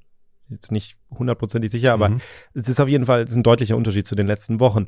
Natürlich also woran das jetzt liegt, ich habe eher das Gefühl, die Bedrohungssituation nimmt halt für Menschen wieder zu, vielleicht auch der Druck, äh, auch der gesellschaftliche Druck jetzt nicht nur mit den Thema mehr in den Medien. Ne? Genau, nicht also. nur mit den Regelungen oder der Impfpflicht, die kommt, sondern auch so von von von Leuten, die jetzt nochmal, glaube ich, pushen, die Menschen, die sie kennen, vielleicht. Ja. Ich, man, man weiß es natürlich nicht genau, aber aber wir sehen zumindest ähm, zumindest einen Anstieg. Ich finde das wahnsinnig gut zu sehen. Also es ist natürlich zu wenig und zu spät, aber aber wenigstens ist das da und und es kam ja ähm, gestern waren es insgesamt 800.000 Impfungen. Das heißt, zu den 100.000 Erstimpfungen kamen noch ein paar Zweitimpfungen und sehr, sehr viele Boosterimpfungen. Mhm. Ähm, das heißt, das heißt wir, wir sehen, dass das wieder so ein bisschen hochfährt. Natürlich kann man jetzt lange darüber diskutieren, warum die Politik die Infrastruktur abgeschafft hat, teilweise und so. Ist es zu viel, um das heute auch noch durchzusprechen. Aber, aber das ist erstmal sozusagen, das ist das ist irgendwie ermutigend, um mal was Ermutigendes zu sagen. Auch. Ja, das, ich finde das interessant, ne? wenn man so eine Zahl hat, man stellt sich diese Menschen vor, die eine Erstimpfung machen. Das ist richtig so ein kleines äh, Glücksgefühl, so als, als wäre man wieder so ein bisschen in einem Boot. Man stellt sich so Leute vor, die sich jetzt doch entschlossen haben. Ich finde es Ich finde es auch, ich find's auch schade. Gefühl, wir haben, ja, wir haben ja leider, also, wenn wir unendlich Zeit hätten, dann, dann wäre ich jetzt gerne irgendwie gestern oder vorgestern mal rumgelaufen, hätte mhm. Stimmen, nur ganz gezielt Leute gesucht, die ihre Erstimpfung und einfach mal die Geschichten sich erzählen ja, ja, lassen. Warum jetzt? Ja. Ähm, das fände ich, ja, fände ich total spannend, das einfach mal zu hören. Ähm, vielleicht macht das irgendjemand anders da draußen, wahrscheinlich. Bestimmt. Ähm, aber ja, aber würde mich interessieren, ähm, wenn unter unseren Hörern ein Erstimpfer ist, kann das ja auch mal sagen. Kann ja alle möglichen Gründe geben. Fände ich spannend. Also, ja. Keine Angst, also wir, wir Weil ich natürlich hoffe, dass unsere Zuhörer ja. alle schon lange doppelt geimpft sind weil sie so gut informiert sind durch uns. Aber man weiß es ja nicht, kann ja andere Gründe ja. geben. Aber ich genau. finde es eben auch, was der Daniel sagt. Also auch ich, ich kann mir das total vorstellen, dass es einfach viele einfach verdaddeln, ja, und ihre Termine nicht auf die Reihe kriegen und sagen, ich brauche das nicht unbedingt so. Also gar nicht jetzt, weil sie mhm. anti-impfen ja, ja, sind, sondern einfach, weil sie es verdaddeln, ja. Das nennt die, die Cornelia Beetsch so schön, äh, da kam das Leben dazwischen. Also wirklich so, mhm. äh, das, ja. Ja, man muss aber auch vielleicht dazu sagen, also das klingt jetzt so lustig, da kam das Leben dazwischen. Bei mir kann ich mir vorstellen, also ich habe genug Zeit für sowas, aber wenn ich eine alleinerziehende Mutter bin mit vier Kindern und habe irgendwie noch soziale Probleme oder was auch immer, dann ist vielleicht auch nicht das primäre Thema man die Corona-Pandemie und ich kriege das auch gar nicht so mit in Medien. Also ich will nur sagen, verdaddeln, genau, das klingt ja. halt so als ne, Nee, nee, absolut, ja, ja, ja beides. Also das ist schon auch vielleicht in manchen Fällen nachvollziehbar, will ich nur sagen. Ja, absolut. Ja. Also das ist das ist gar keine Frage. Aber eben, was wahnsinnig wichtig ist, äh, sagt Cornelia Beetsch auch, dass man einfach wirklich sich das in der Gesellschaft gut vorbereitet und gut diskutiert ähm, mit der Impfpflicht? Ich denke, es ist wichtig, immer aufgrund der Lage und auch der Evidenz zu gucken, ob man seine Meinung nicht ändern muss. Sowas finde ich irgendwie wissenschaftlich, und aber Impfpflicht ist jetzt keine wissenschaftliche Entscheidung, sondern am Ende eine politische Entscheidung. Ja, es ist klar, dass wir die Impfquote erhöhen müssen. Die Frage ist, wie kommen wir dahin? Und ähm, wenn man sich sehr einig ist darüber, dass man alles getan hat, und zwar in allen Teilpopulationen, also nicht nur, weiß ich nicht, in Berlin Mitte oder sonst wo die Leute erreicht hat, sondern eben auch in den letzten Winkeln des Landes in Minderheitenpopulationen und, und so weiter, also wenn man sich einig ist, man hat alles getan, dann kann das ein probates Mittel sein, wenn es gut gestaltet ist. Und ähm, ich glaube, da ist es wichtig, jetzt drüber zu reden. Und ich bin vor allem darüber, äh, ich bin, ich bin vor allem dafür, jetzt eine Debatte darüber zu haben, um das klug zu designen Sie sagt zum Beispiel auch, dass sie glaubt, in Österreich zum Beispiel ist ihr das zu schnell passiert. Also da war die Aufklärung nicht da. Ähm, es ist sehr schnell. Sehr schnell, ja, das wurde so beschlossen, nicht? Ja. Und das ist natürlich katastrophal, weil sie sagt, es ist so wahnsinnig wichtig, die Leute nicht vor den Kopf zu stoßen. Also das heißt, man muss schauen, was kann man machen, um die Leute zu erreichen, die einfach Angst haben. Es gibt genug Leute, die haben einfach Angst vor dieser Impfung, ja. Und da muss man extrem vorsichtig sein. Das heißt, wir müssen jetzt eigentlich aufklären, noch weiter über die Sicherheit. Da haben Leute immer noch Fragen, immer noch Zweifel, Ängste und das muss immer noch ernst genommen werden und da aktiv mit umgegangen werden. Und letztlich ist, glaube ich, schon das Ziel, diese Impfquote so zu erhöhen, effektiv zu erhöhen. Die Frage ist, mit welchem Ziel? Und ähm, ich finde es gut, wenn man auf der Basis von die Lage hat sich geändert, die Wissenschaft hat sich geändert, die wissenschaftliche Evidenzlage hat sich geändert, seine Meinung ändert. Das ist ähm, integer und das ist auch begründbar. Und ich glaube, jetzt festzuhalten an irgendwas, ähm, was man äh, zugegebenermaßen aus Versehen auch zu definitiv gesagt hat, ja, ähm, ist nicht klug. Also sag niemals nie, besonders in der Pandemie. Also wenn das mal kein keine Losung ist. Kann das mal bitte jemand vertonen? Sag niemals ja. nie, besonders in der ja. Pandemie. Ich habe das Gefühl, das könnte, den, den, Song könnte ja. man allen Politikern ähm, immer wieder vorspielen. Es ist, ich finde es total super, dass sie das sagt, weil, weil ich finde, das ist etwas, was mir jetzt schon seit, seit Monaten echt auf den Zeiger geht. Und deswegen, ich bin auch sofort mit Dirk Brockmann im Gespräch darauf gekommen. Vielleicht lassen wir ihn da mal ganz kurz was zu sagen, weil ich ihn genau dazu gefragt habe auch. Mir ist tatsächlich auch ein Rätsel, dieses, dieses Ausschließen. Also es ist mir ein Rätsel, was das soll in einer Pandemie, die hochdynamisch ist, die niemand wirklich versteht und niemand wirklich kennt, die immer für Überraschung zu haben ist, siehe Alpha, siehe Delta, irgendwas auszuschließen. Also, ich meine, wie, wie blöd kann man eigentlich sein? Das kann man doch nicht machen, allen Ernstes. Also das ist wie wenn ich ausschließen würde, dass ein Meteorit auf die Erde fällt. Das kann man nicht ausschließen. Und es ist auch strategisch total unklug, weil ähm, weil man sich ja dann auch unehrlich macht, wenn man es dann doch machen muss. Und es suggeriert ja auch, wir können das ausschließen, weil wir haben das dann alles unter Kontrolle. Also äh, in welcher Glaskugel, aus welcher Glaskugel wird das eigentlich abgelesen? Mir tut das wahnsinnig gut, dass äh, Dirk Brockmann hier diesen Ton anschlägt, der mir ja oft hier verboten wird. aber er darf das. Also äh, es ist, er sagt das äh, ja, ruhig. er bringt es einfach, ja. Er bringt, aber man, ja, man hört, dass er ja. genervt ist. Wir sind alle genervt, ähm, auf die eine oder andere Art und Weise, klar. klar. Aber sag niemals nie, besonders in der Pandemie. Mhm. Das, ja, das ist ab sofort mein Refrain. Ja. Mhm. Äh, genau, also jetzt nochmal zu, zurück zur Impfpflicht. Also ich glaube, was da auch extrem wichtig ist, dass wir erstmal auch diese Begrifflichkeiten versuchen ja. zu, zu ordnen oder zu ne? erklären. Ne? Ja, ja, was bedeutet das? Was, was muss man da beachten auch? Und äh, Cornelia Beetsch sagt halt, es ist halt extrem wichtig, dass wir jetzt darauf achten, wenn man darüber redet, dass das wirklich auch genau auf Deutschland zugeschnitten wird. Du kannst nicht einfach sagen Impfpflicht und das ist es dann. Was bedeutet das eigentlich nicht? Und, und was beinhaltet das? Also auch diese Geschichte mit dem Impfzwang, ja, also das ist ja auch dann irgendwie falsch, ja. Also Impfpflicht ruft bei manchen Leuten, auch unterstützt durch Politiker, muss man leider sagen, auch manchmal das Bild hervor, dass man quasi an den Ohren zum, zur Nadel gezogen wird und dann festgehalten und zwangsgeimpft wird. Das ist natürlich totaler Blödsinn. Und es ist auch wirklich nicht zielführend, wenn Politiker gerade auch solche Bilder verbreiten. Genau, und da ist es auch wichtig, dass man eben, also dass man einmal anfängt, okay, was wollen wir denn eigentlich? Also es gibt ja verschiedene Varianten, eine Verpflichtung im Impfprozess einzuführen. Ja, also da haben wir erstmal kann man anfangen, dass man sagt, okay, der Termin ist verpflichtend, ja. Mhm. Ähm, also zum Beispiel, dass du einen Termin zugeschickt bekommst ähm, und, und dann musst du hin. den aktiv absagen, wenn so, du nicht hingehst ja. zum Beispiel. Oder du musst oder hin, ja. Oder, oder, du musst, ja, ja, genau. Okay. Hm. Aber äh, die Idee ist, dass man das Absagen so kompliziert ist, wie es ist, einen Termin auszumachen. Das heißt, damit erreichst du wahrscheinlich schon die Leute, die eigentlich nichts dagegen haben, aber eben einfach es nicht schaffen, sich einen Termin auszumachen. Okay, das also ist schon mal möglichst nicht online einfach nur ein Häkchen weggeklickt werden und das war's. Genau, also, ja. Bisschen, ja. Und da ist aber das Problem, dass wir halt in Deutschland wieder nicht die Daten darüber haben, wer geimpft ist oder wer nicht geimpft ist. Also da ja. hapert es schon wieder für Deutschland. Ja. Da könnte aber auch zum Beispiel, sagt sie, der Nachteil sein, äh, dass Leute es dann einfach verstreichen lassen und nicht absagen und das ist dann eventuell eben ineffizient. Also dann kann man aber auch sagen, okay, man muss eine Beratung machen, die verpflichtend ist. Ähm, von Fachpersonal, Personal, ja, die dich beraten und dir sagen, warum es gut ist, warum was die Risiken und Nebenwirkungen sind. Idealerweise sollten das Leute sein, die zertifiziert sind, weil sonst kommt dann wieder so ein neues Geschäftsmodell hoch von impfkritischen Ärzten, wie das ja schon beim Masken der Fall war, dass die ausstellen Test wir. ausstellen. Genau. Ja. Also das müssen dann wirklich Leute sein vom Gesundheitsamt oder ich weiß nicht, was die zertifiziert wären. Ja. Und das könnte man zum Beispiel auch kombinieren mit dem Termin. Also du kannst den Termin nur absagen, nachdem du eine Beratung hattest. Ja, Okay. Also das wäre auch eine Möglichkeit, ja.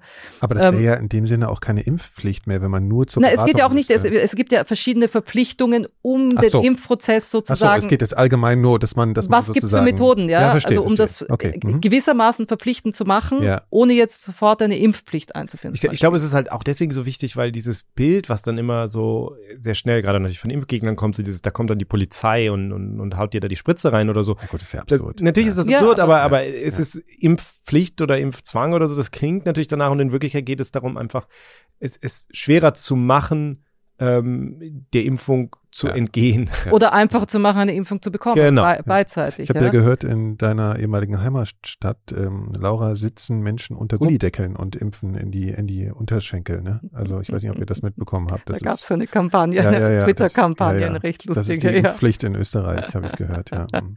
Genau. Ja. Also genau, also gibt es das sozusagen verpflichtende Termine, verpflichtende Beratung und dann tatsächlich die verpflichtende Impfung. ja. Das letzte wäre die Impfpflicht, wo man sagt, die, Impf die Impfung an sich ist verpflichtend.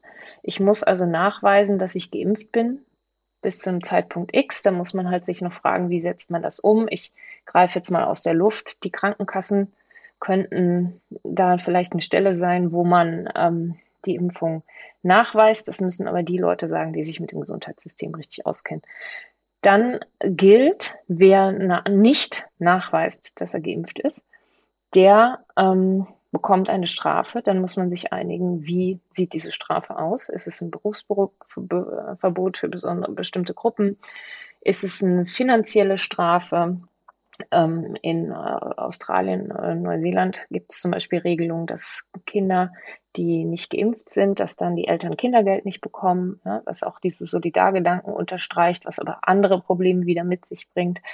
Ähm, also das sind äh, viele Gedanken, die man sich darum machen muss. Wie hoch muss die Strafe sein? Ist, äh, benachteiligt man dadurch dann Gruppen, die vielleicht nicht so viel Geld haben? Es können sich dann eher die Reichen leisten, sich nicht impfen zu lassen. Also das sind alles Fragen, die hier hochrelevant sind, die diskutiert werden müssen. Und man muss sich überlegen, welche Ausnahmen lasse ich gelten. Also in, bei der Masernimpfpflicht gilt zum Beispiel nur medizinische Gründe. Es gibt aber in Amerika zum Beispiel auch religiöse Gründe oder weltanschauliche Gründe.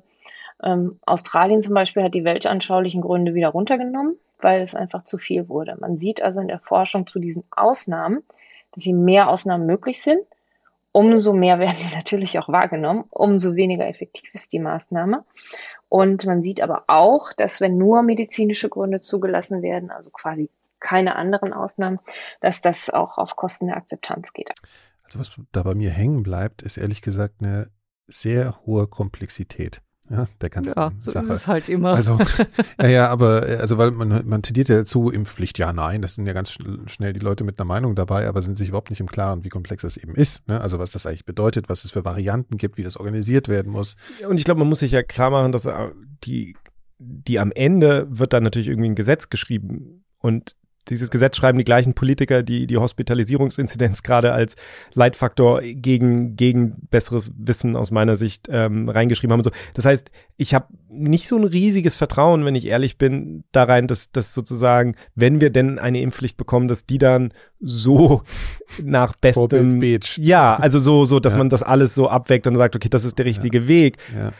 Das Also sind halt Dinge, die man sich klar Menschen, machen die das muss. jetzt fordern, sind Leute wie, wie Söder und so. Ne? Da muss, kann man sich vorstellen, wie komplex die darüber nachdenken. Also wenn ich mal was unterstellen will. Ja, das, Uh. äh, ich finde, ich kann jetzt auch mal hier ein bisschen ne? Das will er ablehnen. spät am Abend. Es war, ich meine, es war der, ich glaube, es war ein gemeinsamer Artikel von ähm, Söder und Kretschmann, ne, in der Naja, aber der wo das gefordert ja, wurde. das Ja, also es ist, äh, wie das teilweise geäußert wird, ist ein bisschen schwierig. Ich ja, aber ich glaube, man muss halt auch sehr, sehr konkret schauen, ähm, was es auch für Vor- und welche Nachteile eine Impfpflicht haben kann. Ja, was zum Beispiel auch interessant ist, was Cornelia Beetsch gesagt hat. Natürlich werden einerseits Tote so verhindert und das Gesundheitssystem wird gestärkt, aber es stärkt eben zum Beispiel auch das Gemeinwohl. Jetzt, wo wir Konflikt haben zwischen Ungeimpften und Geimpften, äh, kannst zum Beispiel ja auch dann den Nährboden nehmen für diesen Konflikt, wenn die Leute geimpft sind, ja, wenn es mal dann ausgesetzt, also wenn es dann mal da ist, die mhm. Impfpflicht, ja. Wenn es durchstanden ist. Sozusagen. Ja, und das, ja. und, und man tut ja auch dann was füreinander, ja. Also ich, ich impf mich, du impfst dich. Also das, das fehlt ja sowieso dieser Solidaritätsgedanke. Und vielleicht hilft sowas dann auch, ähm, Wobei das ich, voranzutreiben. Ja, ich weiß nicht, wie es euch geht, aber ich stelle mir das eher so vor, als dass es halt, äh, dann wird es halt irgendwann hingenommen, aber ob das ein Solidaritätsgedanke äh, stärkt, wenn eine Impfpflicht durchgesetzt wird, nur weil die Leute das dann gemacht haben. Also das ich meine, das ist jetzt sehr gewagt. abstrakt, aber ich denke schon manchmal, also die Diskussion darüber ist natürlich schon auch eine Chance, weil ich manchmal denke, wir benutzen jetzt ständig diesen Begriff Freiheit auf eine Art und Weise, die ich sehr befremdlich finde.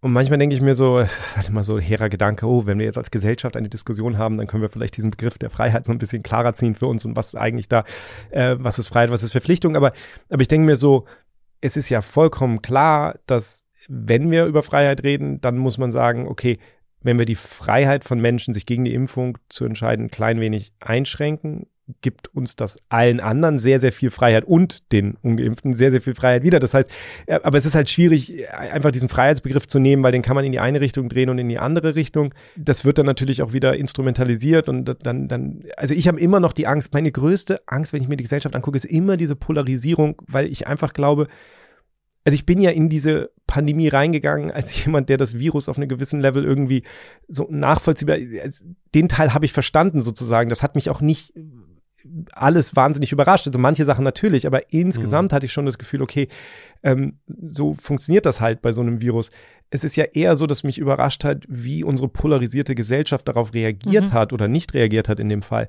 Und insofern sehe ich ist jetzt nicht als ein kleines Ding, wenn man sagt, naja, die Gefahr besteht, dass es die Gesellschaft weiter polarisiert, weil diese Polarisierung ist der Grund, dass wir uns in dieser Situation jetzt befinden. Also das, das ist schon ein richtig, richtig großes Problem. Und jemand wie der Michael Bank-Petersen in Dänemark, der untersucht das ja und der hat halt mehrfach gesagt, sie sehen halt, dass das schon auch zu einer Radikalisierung bei einem Teil ähm, der Gegner führen kann.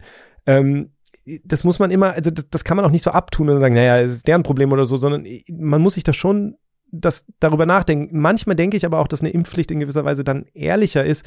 Ähm, die haben Untersuchungen gemacht, wo sie gesehen haben, wenn man, wenn man jetzt zum Beispiel so 2G oder 3G kommuniziert als, okay, ähm, wir, wir versuchen die Leute, also den, den Switch von 3G zu 2G, wenn man das so kommuniziert, als es ist jetzt, ein, dann, dann kriegen wir die Leute dazu, sich mehr zu impfen. Dass das wahnsinnig negativ wahrgenommen wird, weil, weil das so manipulativ ist in gewisser Weise. Ich sagen, das so, ist ein Manipulationsversuch. Ja, also wenn man sozusagen dann ehrlich sagt, wir machen jetzt 2G, um die Leute zu schützen, ist das was anderes. Ja. Aber wenn das Ziel ist, die Leute zu impfen, dann mhm. denke ich mir manchmal, dann ist es so hinter, ja, dann ist es die ehrlichere Variante zu ja. sagen, ja. Leute, das reicht nicht, wir müssen mehr Leute impfen und darum führen wir jetzt irgendwie, machen wir es jetzt, machen wir es jetzt verpflichtend oder so.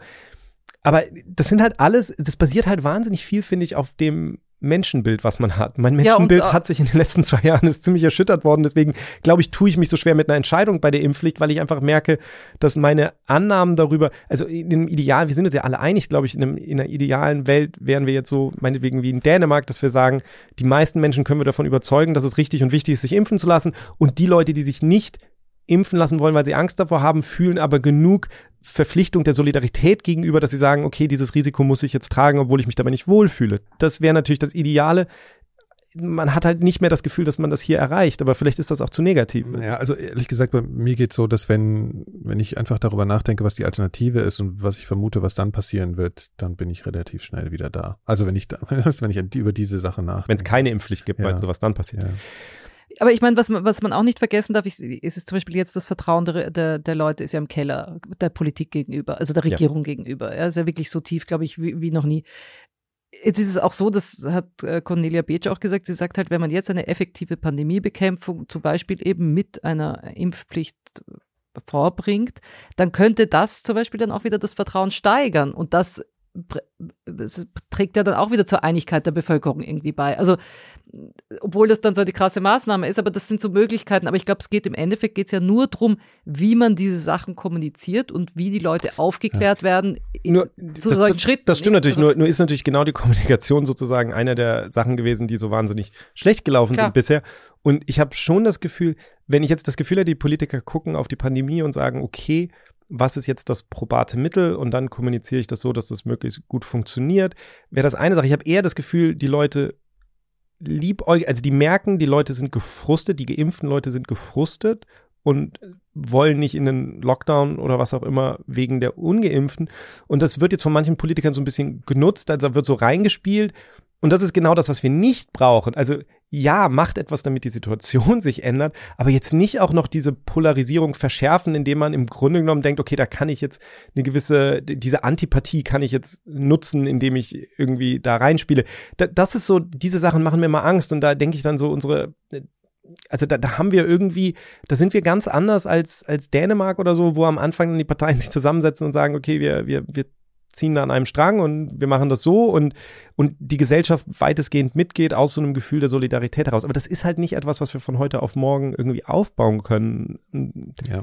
Also ich, ich tue mich wahnsinnig schwer. Ich werde das jetzt häufig gefragt mit der Impfpflicht und ich, nach unserer letzten Folge damals war ich mir ziemlich sicher, ähm, dass ich die negativen Aspekte zu, zu gewichtig finde. Ähm, jetzt haben wir es mit einem etwas anderen Virus zu tun. Jetzt sind wir in einer Situation, wo die Impfquote so niedrig ist und jetzt haben wir, wenn ich an die Leute in den Intensivstationen denke, also jetzt auch das an das Personal und so, dann denke ich mir einfach auch, auch für die sozusagen, wir, schulden wir denen ja etwas als Gesellschaft ähm, nach diesen zwei Jahren, also wir schulden denen schon immer was, aber nach diesen zwei Jahren mehr denn je. Also, äh, und, und da tue ich mich schwer. Also ich bin noch langsam an einem Punkt, dass, also jetzt nicht so aus so einer Trotznummer oder so, ich habe nur einfach wirklich, es macht mir auch einfach Angst, was das bedeutet, wenn wir immer weiter dieses, diese, diese Infektionsdynamik am Laufen haben, weißt du? Also das ist wirklich was, wo ich einfach denke, das ist vielleicht auch, das ist auch auf eine gewisse Weise irrational, ja. weil die natürlich auf der ganzen Welt immer weitergeht. So, das ist ja, da sind wir ja nicht alleine. Aber irgendwie ist das so, also das ist, das beängstigt mich irgendwie. In gewisser Weise ist es vielleicht das, das Gute und das Schlimme, dass so ein Teil von mir sich denkt, okay, wir, wir können das jetzt in diesem Augenblick wird das Impfen jetzt ohnehin uns nicht aus dieser Situation heraus befreien. Das heißt, in dieser Situation müssen wir jetzt sowieso noch andere Dinge tun. Und dadurch ist es so ein bisschen, haben wir, ich meine, wir haben natürlich eigentlich nicht Zeit, aber wir, wir können das sozusagen nochmal vernünftig auf den Weg bringen und diskutieren, hoffen, dass in der Zwischenzeit sich mehr Menschen auch schon impfen lassen, alleine durch die Diskussion. Und letztlich wird uns die, die Impfung natürlich eher in den nächsten Monaten helfen und jetzt nicht ähm, vorm Ende des Jahres. Und also ich bin auch nicht völlig optimistisch, dass das jetzt genauso wie im Sinne von Beach jetzt alles so mhm. perfekt geplant wird, aber ich glaube auch nicht, dass es so extrem leichtfertig gemacht wird, glaube ich jetzt auch nicht. Also ich glaube, also ich hab, bin da so. Naja, eben, aber also es ist auch wichtig, dass die, die Cornelia Beach, die machen ja keine ähm, konkreten Empfehlungen jetzt, sondern es ist wirklich, also die haben ja gerade eben so eine Art Diskussionsleitfaden oder so ein, ja, also ein Papier rausgebracht ähm, und das werden wir auch online stellen, also verlinken.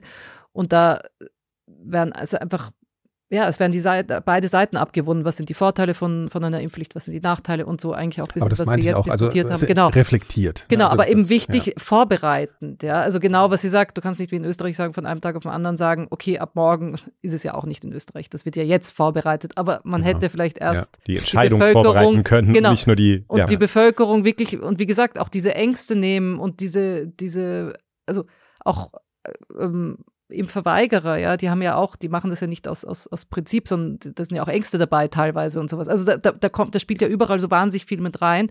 Und das muss alles irgendwie natürlich aufgedröselt werden und, und wirklich genau angeschaut werden, was würde jetzt für Deutschland passen. Ja, es passt ja nicht das gleiche wie Deutschland wie für Österreich, für Dänemark und, und so weiter. Ich, mein, also ich, ich finde es schon interessant, weil sie ja, also da sind zwar keine Empfehlungen drin, aber sie schreiben ja in dem Paper, also Cornelia Beetsch war ja zum Beispiel gegen die äh, Impfpflicht bei Masern und sie schreiben ja in dem Paper, dass sie grundsätzlich jetzt nicht Befürworter einer Impfpflicht sind, aber dass die jetzige Situation quasi eine Diskussion darüber erfordert, was ich schon auch interessant finde. Also man merkt so, dass das ist eine so außergewöhnliche Situation, in der wir da sind. Und, und ich fand es halt interessant, dass sie in dem, in dem Artikel dann ja auch schreibt, dass das, was meine größte Angst ist mit der höheren Polarisierung, dass das ja auch umgekehrt sein kann. Also dass es natürlich auch sein kann, wir haben so eine Polarisierung jetzt zwischen den Geimpften und den Ungeimpften, was, ähm, also diesen Frust, über den wir vorhin geredet haben. Da, und, und, und sie sagt ja, das kann auch tatsächlich dazu führen, dass, dass sich das eher wieder annähert. Genau, ja. Also, also, ja, weil du den, ja. den Nährboden nimmst, nicht? Du hast ja dann, dann sitzen ja irgendwie dann doch ah, wieder alle im gleichen Boot und sagen, okay, man impft sich halt jetzt. Also was mir so fehlt, ist dieser Solidaritätsgedanke und ich finde, das wird auch viel zu wenig angesprochen. Man impft sich ja nicht für sich selber. Ja, im Grunde geht es ja darum, man impft sich ja für, für, für uns, für uns gegenseitig. Also, ja. also, für die Gesellschaft. Ja. Und, und ich erinnere mich, also bei uns in Österreich früher war es völlig normal, da gab es einmal im Jahr gab den Impftag und dann wurde man in der Schule geimpft. Und das ist alles, was nicht mehr, ich weiß nicht, ob das hier noch gibt oder sowas, aber es fehlt plötzlich dieser Solidargedanke auch im Gesundheitssystem. Also und das hat Cornelia Beetsch, finde ich, auch sehr gut äh, nochmal zusammengefasst. Hier ist Impfen auch hoch individualisiert, ja. Es wird nicht mehr in Gesundheitsämtern geimpft. Es wird nicht in Schulen geimpft, sondern jeder muss mit seinem Kind alleine das entscheiden. Es gibt Ärzte für die individuelle Impfentscheidung. Das sagt doch eigentlich schon alles, ja. Oder wir, es gibt jetzt Nahrungsmittelergänzung, Nahrungsergänzungsmittel, wo mein Name draufsteht, wo aus so und so viel verschiedenen Supplements für mich persönlich nach einem Test zusammengestellt wird, was für mich individuell am besten ist. Wir sind alle Menschen. Wir brauchen alle dieselben Spurenelemente, Vitamine, Mineralstoffe.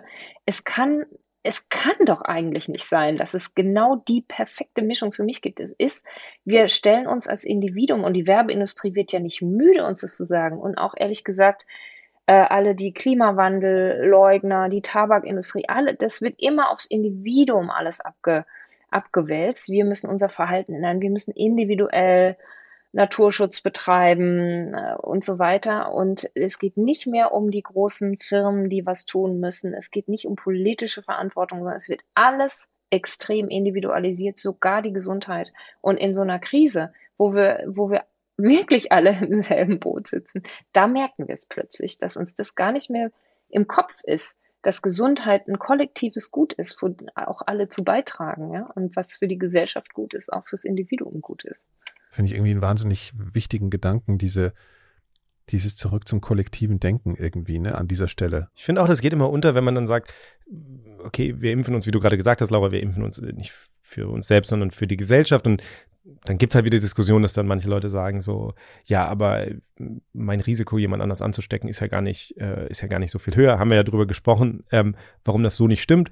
Aber selbst wenn es stimmen würde, impfe ich mich ja auch für den 60-Jährigen, dem ich sein Bett wegnehme, der, der möglicherweise eine, eine Krebs-OP braucht oder was immer er braucht. Also, also das ist, also früher oder später, raus. ja, ja, du kommst, kommst nicht raus. Wir sind nun mal in einer Gesellschaft und, und ich frage mich da auch immer so, die Art, wie wir mit Gesundheit umgehen, das ist natürlich in einem, in, in einem reichen Land, das nicht mehr so, so Gesundheitskrisen gewohnt ist oder so, ist das vielleicht leicht, dass man das immer so ein bisschen unterschätzt. Das war natürlich früher mehr ein Teil der, so, so des Alltagslebens. Aber dass ich mir denke, einfach nochmal klar zu machen, Gesellschaft bedeutet nicht nur irgendwie Schulbildung und Straßen werden gebaut, sondern natürlich ist Gesundheit ein entscheidender Teil davon. Da kommt man dann natürlich in die ganze Diskussion, ob sozusagen privatisiertes Gesundheitssystem und so weiter, Privatversicherung, Bürgerversicherung. Also da da, da finde ich dann tatsächlich auch, dass uns das alles nochmal viel klarer machen müsste, wo wir in Deutschland mit unserem Gesundheitssystem auch in die andere, in die falsche Richtung gehen. Also wir haben ja damals in der anderen Impffolge auch sehr explizit darüber gesprochen, dass diese, diese Erfahrung, die ich bei Freunden in Portugal oder in Spanien gemacht habe, dass die halt diese SMS kriegen, mhm. hier ist der Termin und so und dieser Gedanke so, wir bringen dir deine Gesundheit. Das ist nicht deine Aufgabe, dir das abzuholen oder so, sondern wir tun, was mhm. wir können, ja, um dir das zu bringen. Das ist natürlich ein anderer ja. Gedanke. Und wir haben irgendwie so auch da so eine Art Leistungsgedanken, den ich echt erschreckend manchmal finde. Ja, aber ich muss jetzt hier an der Stelle mal die fröhliche Gesprächsrunde noch mal ein bisschen straffen, denn wir wollen ja noch über was anderes reden. Wir haben jetzt lange über die Impfpflicht gesprochen. Jetzt wollen wir noch ein bisschen über eine weitere Herangehensweise sprechen über Medikamente. Das wird ja auch oft angesprochen und Fragen gestellt und so weiter.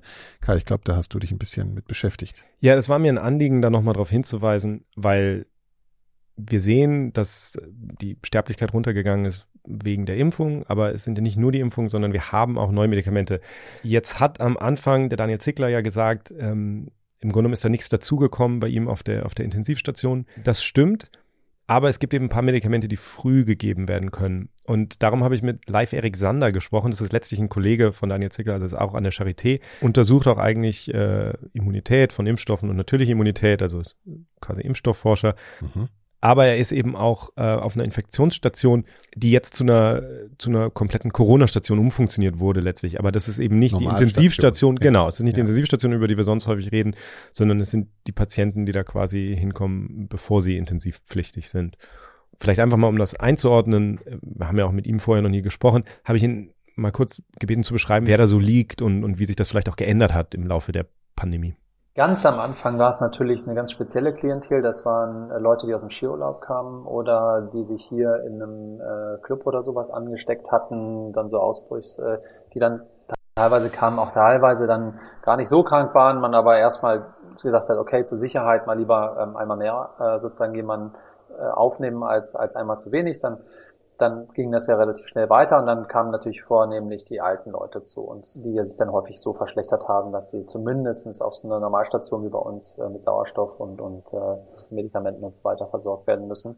Na, es ist schon so, dass jetzt natürlich das eine spezielle Situation ist. Wir haben also weiterhin fast ausschließlich ungeimpfte Patienten, die äh, hospitalisiert werden, wenn wir Geimpfte haben. Ich habe das gerade gestern, bin ich das nochmal durchgegangen, unsere Liste.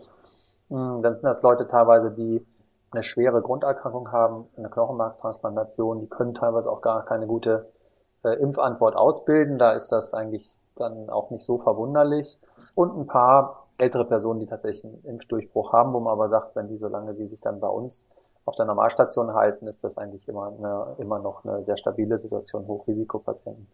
Also das ist schon eine etwas andere Klientel. Wir haben viele Schwangere immer wieder. Also das ist eigentlich fast dauerhaft haben wir Schwangere beziehungsweise frisch entbundene bei uns, die äh, Covid bekommen, ähm, weil es immer noch Vorbehalte gibt von Schwangeren, sich impfen zu lassen. Ja, das fand ich auch interessant, das habe ich jetzt schon ein paar Mal gehört. Also ähm, muss man auch vielleicht nochmal sagen, dass es unter den Ungeimpften auch immer noch eine ganze Menge Leute gibt, die aus verschiedenen Gründen so ein bisschen denken, okay, vielleicht ist das für sie jetzt nicht sicher oder so. Ähm. Aber es ist das Gleiche, was der Daniel auch erzählt hat, dass dann die Ärzte teilweise eben auch sagen, lass dich nicht impfen. Es gibt sicher genau. Ärzte, die Schwangeren sagen, lass dich nicht impfen. Aber deswegen nochmal, es gibt eigentlich keinen Grund, jetzt, es sei denn, man ist wirklich direkt allergisch gegen irgendwas im Impfstoff. Eigentlich gibt es keinen Grund, was es natürlich gibt auch das haben wir vorhin noch nicht erwähnt, aber auch das ist wichtig zu bedenken. Wenn wir darüber reden, dass geimpfte Menschen auf der Station landen, schwer krank, dann sind das natürlich auch häufig Menschen, die einfach keine Immunantwort ausbilden können, weil sie zum Beispiel eine schwere Krebserkrankung hatten, äh, Medikamente nehmen, die, die ihr Immunsystem stark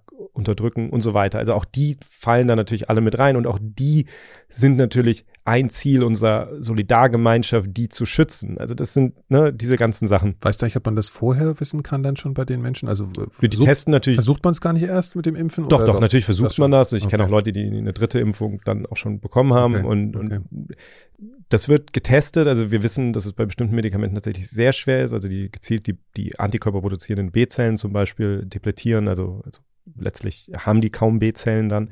Ähm, bei denen ist das sehr schwierig. Aber da wird dann immer geguckt, okay, produzieren die Antikörper und im Zweifelsfall wird es nochmal versucht mit Impfen. Also okay. das ist, okay. ähm, aber, aber ich finde es halt erstmal interessant sozusagen zu sehen, dass auch er natürlich sagt, auch er hat hauptsächlich ungeimpfte Patienten letztlich da. Und weil es nicht die Intensivstation ist, haben die eben, hat sich da die Versorgungssituation schon ein bisschen geändert.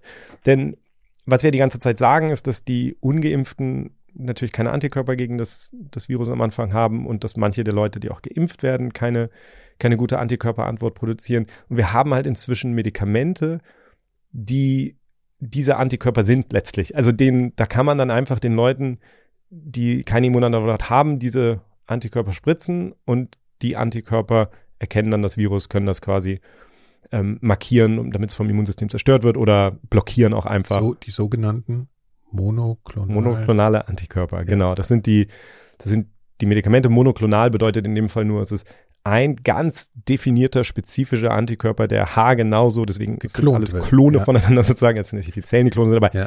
letztlich, da sind wirklich nur diese, diese Y-förmigen Moleküle drin und da gibt es jetzt eine, ein Kombipräparat, das ist ja auch immer so, ähm, die Gefahr ist natürlich, wenn man jetzt ganz viele Leute behandelt mit einem ganz spezifischen Antikörper, dann kann sich das Virus natürlich auch so verändern, dass es lernt, diesem Antikörper zu entgehen das Medikament, was hauptsächlich in Deutschland im Moment eingesetzt und zugelassen wird, ist eine, eine Kombination aus zwei verschiedenen Antikörpern.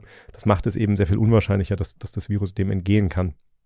Ähm, das ist der, der Antikörpercocktail von Regeneron. Der wurde auch schon Donald Trump gespritzt und so. Ne? Also das war Teil der, des Behandlungscocktails da. Und das war halt damals ähm, dann ja schon auch ein bisschen in der Presse, aber es ist im Grunde genommen nie, es hat nie so richtig die Aufmerksamkeit bekommen, sagt, äh, sagt halt auch live Erik Sander. Ähm, und das ist so ein bisschen jetzt ein Problem. Wir sind relativ früh, haben wir begonnen, äh, nachdem die Antikörper verfügbar waren, wir die Studiendaten kannten und gesagt haben, okay, das ist eigentlich ein, ein super Medikament. Also hat der vollkommen falsche Presse bekommen, wenn man so will. Also gar keine Presse bekommen. Das ist eigentlich, man hat über, über, über Hydroxychloroquin und über Remdesivir und über alles äh, sozusagen äh, äh, rauf und runter geschrieben und monoklonale Antikörper, die die Krankenhauseinweisung und, und äh, Sterblichkeit um 85 Prozent reduzieren können, wenn sie richtig eingesetzt werden, tauchen eigentlich gar nicht so auf. Und noch immer ist das so, dass auch die Kolleginnen und Kollegen in der Niederlassung, die kennen das nicht unbedingt. Also da versuchen wir ganz, ganz viel zu kommunizieren und zu sagen, Leute, ihr müsst das den Patienten früh anbieten, die können auch zu uns kommen. Wir haben extra auf unserer Station äh, ein Zimmer frei zurzeit, wo wir nur zwischendurch Patienten reinnehmen, denen die Antikörper geben und wieder nach Hause schicken, weil wir sagen, letzten Endes tun wir nicht nur den Patienten was Gutes, natürlich auch sozusagen der ganzen Versorgung was Gutes und weniger nachher auf die Station müssen. Aber äh, also das heißt, die Antikörper haben wir dann auch genutzt. Das ist sozusagen ein zusätzliches äh, Werkzeug, was wir jetzt haben, was bisher vielleicht noch nicht so eingesetzt wird, wie es eingesetzt werden könnte. Das so, kann. Zur Vorstellung, das ist eine Infusion, die man bekommt. Ne? Das ist eine Infusion, das ist auch wirklich nur eine. Ja, also wie er sagt, die haben in der Charité dann ein Zimmer, da können die Leute, kommen die Leute dann hin, kriegen die Infusion und dann gehen die wieder nach Hause. Das ist, kann auch von niedergelassenen Ärzten gemacht werden. Es gibt auch in Berlin eine Liste von, von Praxen, versuche ich dann auch nochmal zu verlinken. Ähm, das heißt, da gibt es dann sowohl die Krankenhäuser wie auch die Praxen, gibt es Listen. Ähm, die Frage ist natürlich, für wen kommt das in Frage?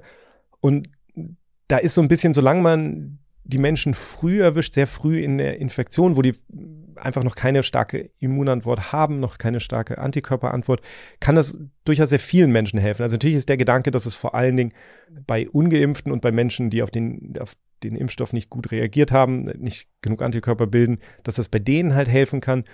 Aber wenn man sehr früh einsetzt, kann das auch bei anderen helfen. Also ich muss ganz ehrlich jetzt sagen, also ich bin nicht jemand, der irgendwie äh, einzelne Medikamente irgendwie hier äh, empfehlen will oder so. Ich bin ja auch kein Arzt. Aber natürlich ist es so, wenn, wenn mein Vater jetzt sagen würde, okay, ähm, er hat gestern Symptome bekommen und hat sich heute testen lassen und das war positiv, würde ich wahrscheinlich schon sagen, der ist halt in einem Alter, ich weiß nicht genau, wie die Immunantwort ist, würde ich halt schon sagen, da gibt es Orte, wo du dir dieses Medikament geben lassen kannst. Die Nebenwirkungen, Nebenwirkungen sind sehr, sehr gering. Also mhm.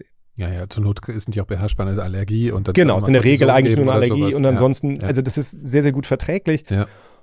Und, und es hat halt bei Menschen, die dann einen Risikofaktor haben, Vorerkrankungen, mhm. ähm, Alter und so, kann das eben, selbst wenn man selbst wenn die voll geimpft sind, wenn man in dem Augenblick nicht sicher ist, ob die wirklich eine gute Immunantwort haben oder nicht, kann das schon sinnvoll sein. Aber es ist ja wirklich, das ist ja vollständig unbekannt, ne? Äh, es ist sagen. erschreckend ja. unbekannt in gewisser Weise und es gibt, ähm, das RKI hat jetzt, äh, das Robert-Koch-Institut hat auf seiner Internetseite jetzt auch eine so ein, so ein Flussdiagramm, wo sie diese Entscheidungsfindung, also es kann jeder nachgucken sozusagen, okay, mhm. was, was ist die Indikation, was ist es? Es gibt äh, im ähm, gab im Ärzteblatt auch nochmal eine, einen Artikel, der auch nochmal so ein Flussdiagramm hatte, wo auch nochmal die Entscheidung. Vielleicht erklären, ne? Also, also, also da steht dann Zustand einfach, und dann sagt man ja, nein und dann leitet das einem zu einer bestimmten Lösung, ob man da hingehen soll. Ne? Genau. So. Also letztlich einfach die Frage so, okay, äh, hat, hat der Mensch einen ja. positiven SARS-CoV-2-Test? Ja.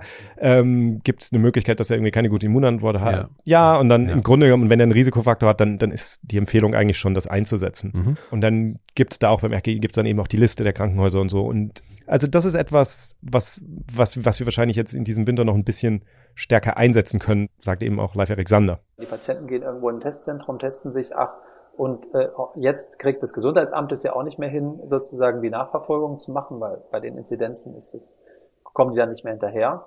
Dann sitzen die zu Hause äh, in, einer, in einer Isolation und äh, und wenn, melden sich dann erst, wenn es ihnen schlechter geht oder wenn teilweise zu spät ist. Und das, da müssen wir hin, dass, dass quasi, dass wir die Patienten, die dafür geeignet sind, erreichen können. Und natürlich ist das einfacher mit den neuen antiviralen Substanzen, wenn es eine Pille ist. Aber auch da muss man sagen, gut, dann sitzen die Patienten zu Hause, schlucken eine Pille, aber die werden sicherlich mehr Nebenwirkungen machen als die Antikörper weil äh, die einfach vom Wirkmechanismus ein bisschen anders sind. Ich sage nicht, dass die nicht verträglich sind, die sind hoffentlich, äh, äh, und das, was man gelesen hat, auch gut, aber dieser Antikörper, der wird einmal unter ärztlicher Aufsicht gegeben. Und wenn es dann keine allergische Reaktion gibt, dann ist die Sache auch ausgestanden, kann der Patient wieder nach Hause. Also ich würde mir wünschen, wir könnten die besser einsetzen. Klingt ja nach einem ziemlich guten Ding. Ja, also ich meine, das ist auch wieder so ein Refrain von uns, ne? Es ist nie eine Sache allein. Deswegen ist es auch sehr gefährlich. Ich habe schon gehört, dass Leute jetzt gesagt haben, okay, jetzt brauche ich mich ja nicht mehr impfen lassen, wenn ich sozusagen positiv getestet bin, dann kriege ich die Antikörper oder so. Das stimmt aus mehreren Gründen nicht. In erster Linie, das Schweizer Käsemodell haben wir, glaube ich, auch schon mehrfach gesagt, wir brauchen einfach mehrere Verteidigungslinien sozusagen, die alle ein bisschen durchlässig sind und aufaddiert. Oh, hilft uns das dann hoffentlich, diese, diese Pandemie besser durchzustehen. Ja, also nur ganz kurz, diese Antikörper sind ziemlich teuer, ne? Also ja, ja, kein, klar. kein Vergleich zum Impfstoff. Nein, also, und ja. ähm, und es ist ja auch wieder, also ich habe dann auch schon jetzt von Hausärzten gesprochen, die gesagt haben, sie würden ja gerne, aber die Kliniken sind natürlich überlastet wegen der Patienten. Das heißt, auch das ist nicht mehr unbedingt gewährleistet. Das ist ein bisschen kompliziert. Es gibt dann bestimmte bevorratende Apotheken, wo man das kriegt, aber dann ist die Abrechnung wieder eine Frage. Also es ist alles nicht so ganz leicht, aber ich finde es erstmal wichtig sozusagen, auch das ist einfach so eine Information, dass die Leute wissen, es gibt das und das ist sozusagen noch etwas. Was ich halt wirklich erschreckend fand, war wenn wir darüber reden, so ob das jetzt das ist, was sozusagen auch für die Ungeimpften da ist, die ja nun, wie wir gehört haben, den Großteil dieser Station ausmachen. Was ich ja wirklich schockierend fand, war, dass Live Erik Sander gesagt hat, er hat auch viele ungeimpfte Patienten, die dann kommen, weil sie krank werden, die dann aber auch den Antikörper nicht wollen. Und das, also das fand ich schon irgendwie erschreckend. Eben genau dieselbe Klientel, häufig ungeimpfte Patienten, denen wir dann aber einen monoklonalen Antikörper anbieten, als quasi lebensrettende Therapie und wirklich nebenwirkungsarm bis sozusagen ohne Nebenwirkungen, ähm, sicheres Medikament, die das ablehnen aus einer Grundskepsis heraus, die aber relativ diffus und unbegründet ist. Und ich glaube, das ist schon mit ein Grund, warum wir in der aktuellen Situation sind, ja, dass man eben auf wissenschaftliche Erkenntnis jetzt erstmal nicht so vertraut, sondern eher irgendwie so ein bisschen anderen Gefühlen nachgibt, was, was vielleicht auch verständlich ist, aber sozusagen das überfragt meine Fachexpertise. Aber das ist so, das ist schon so, wenn man einen Schritt zurücknimmt, sagt man, das ist absurd. Wir haben Zugang zu den effektivsten, modernsten, sichersten Impfstoffen, die, die, sag ich mal, vier Fünftel der Welt würde sich darum reißen. Ähm, und, und wir müssen uns quasi den Mund fusselig reden, warum das letzten Endes, warum wir letzten Endes in einer glücklichen Lage sind. Dasselbe trifft für die Antikörper zu. Da geht das aber so weit, dass ich sogar meinen eigenen Kolleginnen und Kollegen versuchen muss zu vermitteln, dass das wirklich tolle Medikamente sind und dass sie, dass es die Anstrengung lohnt und den Telefonanruf lohnt, äh, Risikopatienten sozusagen an uns zu vermitteln, dass sie die Therapie bekommen können, dass sie auch selber vielleicht äh, zusehen können, wie, wie sie das besser ähm, quasi an ihre Patienten bekommen und dann alle die Patienten selber, die verunsichert sind. Also das ist schon echt enorm.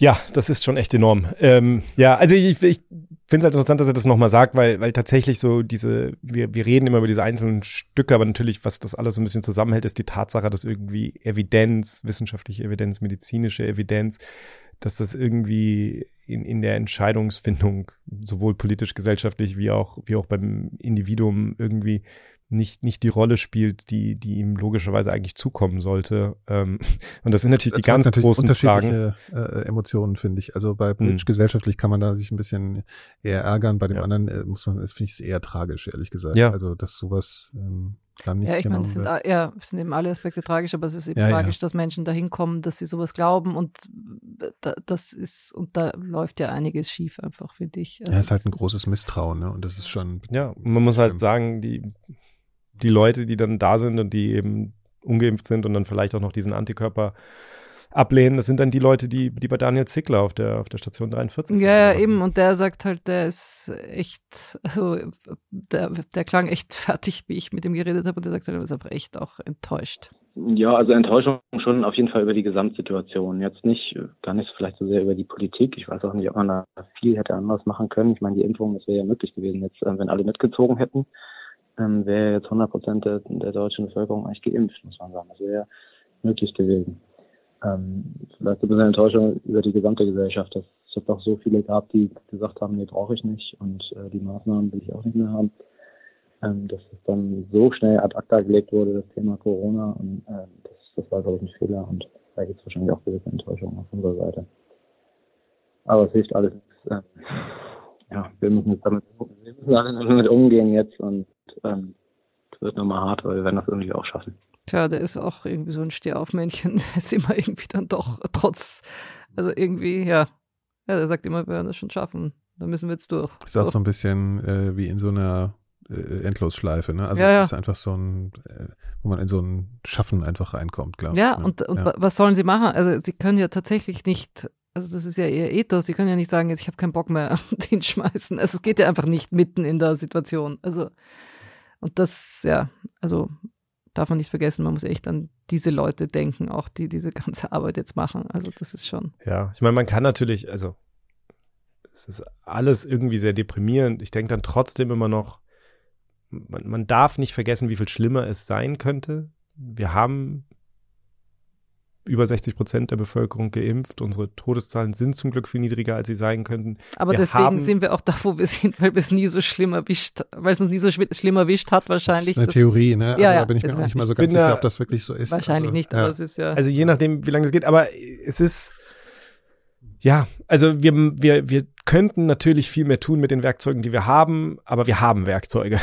Das ist, das ist sozusagen, das ist der Stand, in dem wir sind und das ist weiter, als wir vor anderthalb Jahren waren und, und irgendwie, ich finde es wahnsinnig deprimierend, aber ich meine, uns geht es ja eigentlich auch so ein bisschen wie den Ärzten in der Hinsicht, wir können ja auch nicht einfach hinschmeißen, sondern es ist ja, wir sind ja alle, also wir alle in der Gesellschaft sind ja gefangen in dieser Situation und wir können ja nicht aufhören, Teil dieser Gesellschaft zu sein. Und natürlich ist es irgendwie deprimierend zu denken, da gibt es so viele Menschen, die mit mir zusammenleben in dieser Gesellschaft, die irgendwie so irrationale Sachen glauben oder die, die bereit sind, so viel Leid von anderen Menschen in Kauf zu nehmen, was auch immer es ist. Aber, aber am Ende ist es auch, glaube ich, auf unserer Seite natürlich die Aufgabe, sich klarzumachen, wir, wir sind Teil dieser Gesellschaft, ob wir wollen oder nicht. Klingt Ja, jetzt und man, ich hart, glaube, man muss sehr versöhnlich sein auch. Man muss eben aufpassen, dass man das dazu beiträgt, die Gesellschaft zu spalten. Also auch das, das meine ich. Ich meine, wir sind in dieser Gesellschaft und wir können uns dem nicht entziehen und deswegen bleibt uns gar nichts anderes übrig, als immer wieder diese, diese Diskussion zu führen. Also ich denke mir manchmal so, deswegen fand ich es schön, dass wir mit Daniel Zickler eingestiegen sind und, und jetzt mit ihm aufhören, weil ich das Gefühl habe, wir alle wir, wir erleben natürlich nicht dieses, die, diese Arbeitsbelastung und diese furchtbaren Dinge, die die auf der Intensivstation erleben, aber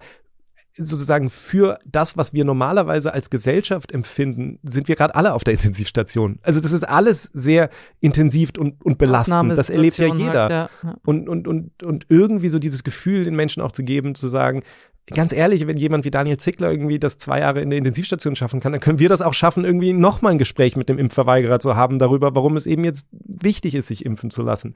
Ich habe da auch nicht immer die Geduld zu, ich bin nicht der geduldigste Mensch, aber, aber das ist irgendwie, für mich ist das auch Inspiration. Also das, das finde ich bei jemandem wie Daniel Zickler dann halt irgendwie, das macht mir dann immer wieder klar, so wie, wie, wie viel mehr auch ich immer noch machen könnte, Mhm. eigentlich, äh, in meinem kleinen Teil der Gesellschaft, in dem ich bin. Ja. Ja, Sehr schönes Schlusswort. sehr schönes Danke, Schlusswort. Auf Wiedersehen. Äh, Als ob wir nicht noch einen Song von dir kriegen, Laura. ich brauche den Hammer. auch. Laura, Ja, ich, klar, ich ja, bin ich wollte ehrlich auch rein. gesagt, vielleicht merkt man es ja auch an, ich bin jetzt. Das ist das äh, erste Mal, Ich habe mich schon so ein bisschen runtergezogen. ehrlich Heute, heute gesagt. könnte ich auch den Ententanz nochmal gebrauchen. Also, Nee, ihr kriegt was anderes. Ihr kriegt einen Song. Wieder was, wieder was für die jüngere Generation. Das will der Niki nie. Für die Deswegen, jüngere, es Ja, kommt jetzt drauf an, bin ich schon die jüngere Generation oder reden wir jetzt? für die ganz junge Generation. oh, oh. das wünschst du dir keinen. Ja. Nein, es tut mir leid. Wobei will ich Dein wirklich Bärtchen wird schon grau. nicht nur ein bisschen. Ja. Und ich dachte, im Radio erfährt das wenigstens keiner. Ja. Ja. Wir hören The Vaccine Song. Und zwar, weil ich mir gedacht habe, es geht eben nicht nur um Corona-Impfungen, sondern um alle Impfungen. Und das ist ein kleiner Folk, Oldtime Folks. Apropos äh, alle Impfungen, jetzt singen. haben wir gar nicht gesagt, aber Grippeimpfung, Grippeimpfung, Grippeimpfung. Auch das, wenn ihr sonst schon voll geimpft seid, ihr könnt euch natürlich Ja, Habe ich auch Grippe habe impfen. nix Hab mich auch schon- davon. Ja, ich habe in eine Seite die Grippeimpfung, in die andere den Booster bekommen, am gleichen Tag nichts gemerkt, tatsächlich. Ja. Sehr gut. Wirkt also gar nicht. Das schneiden wir besser Ja. raus. Na gut. Also viel Spaß. Äh, bis bald. Ähm, ja, versucht irgendwie. Ne? Äh, stark bleiben. Der Winter ist noch lang. Und aber wir schaffen versöhnlich. das schon.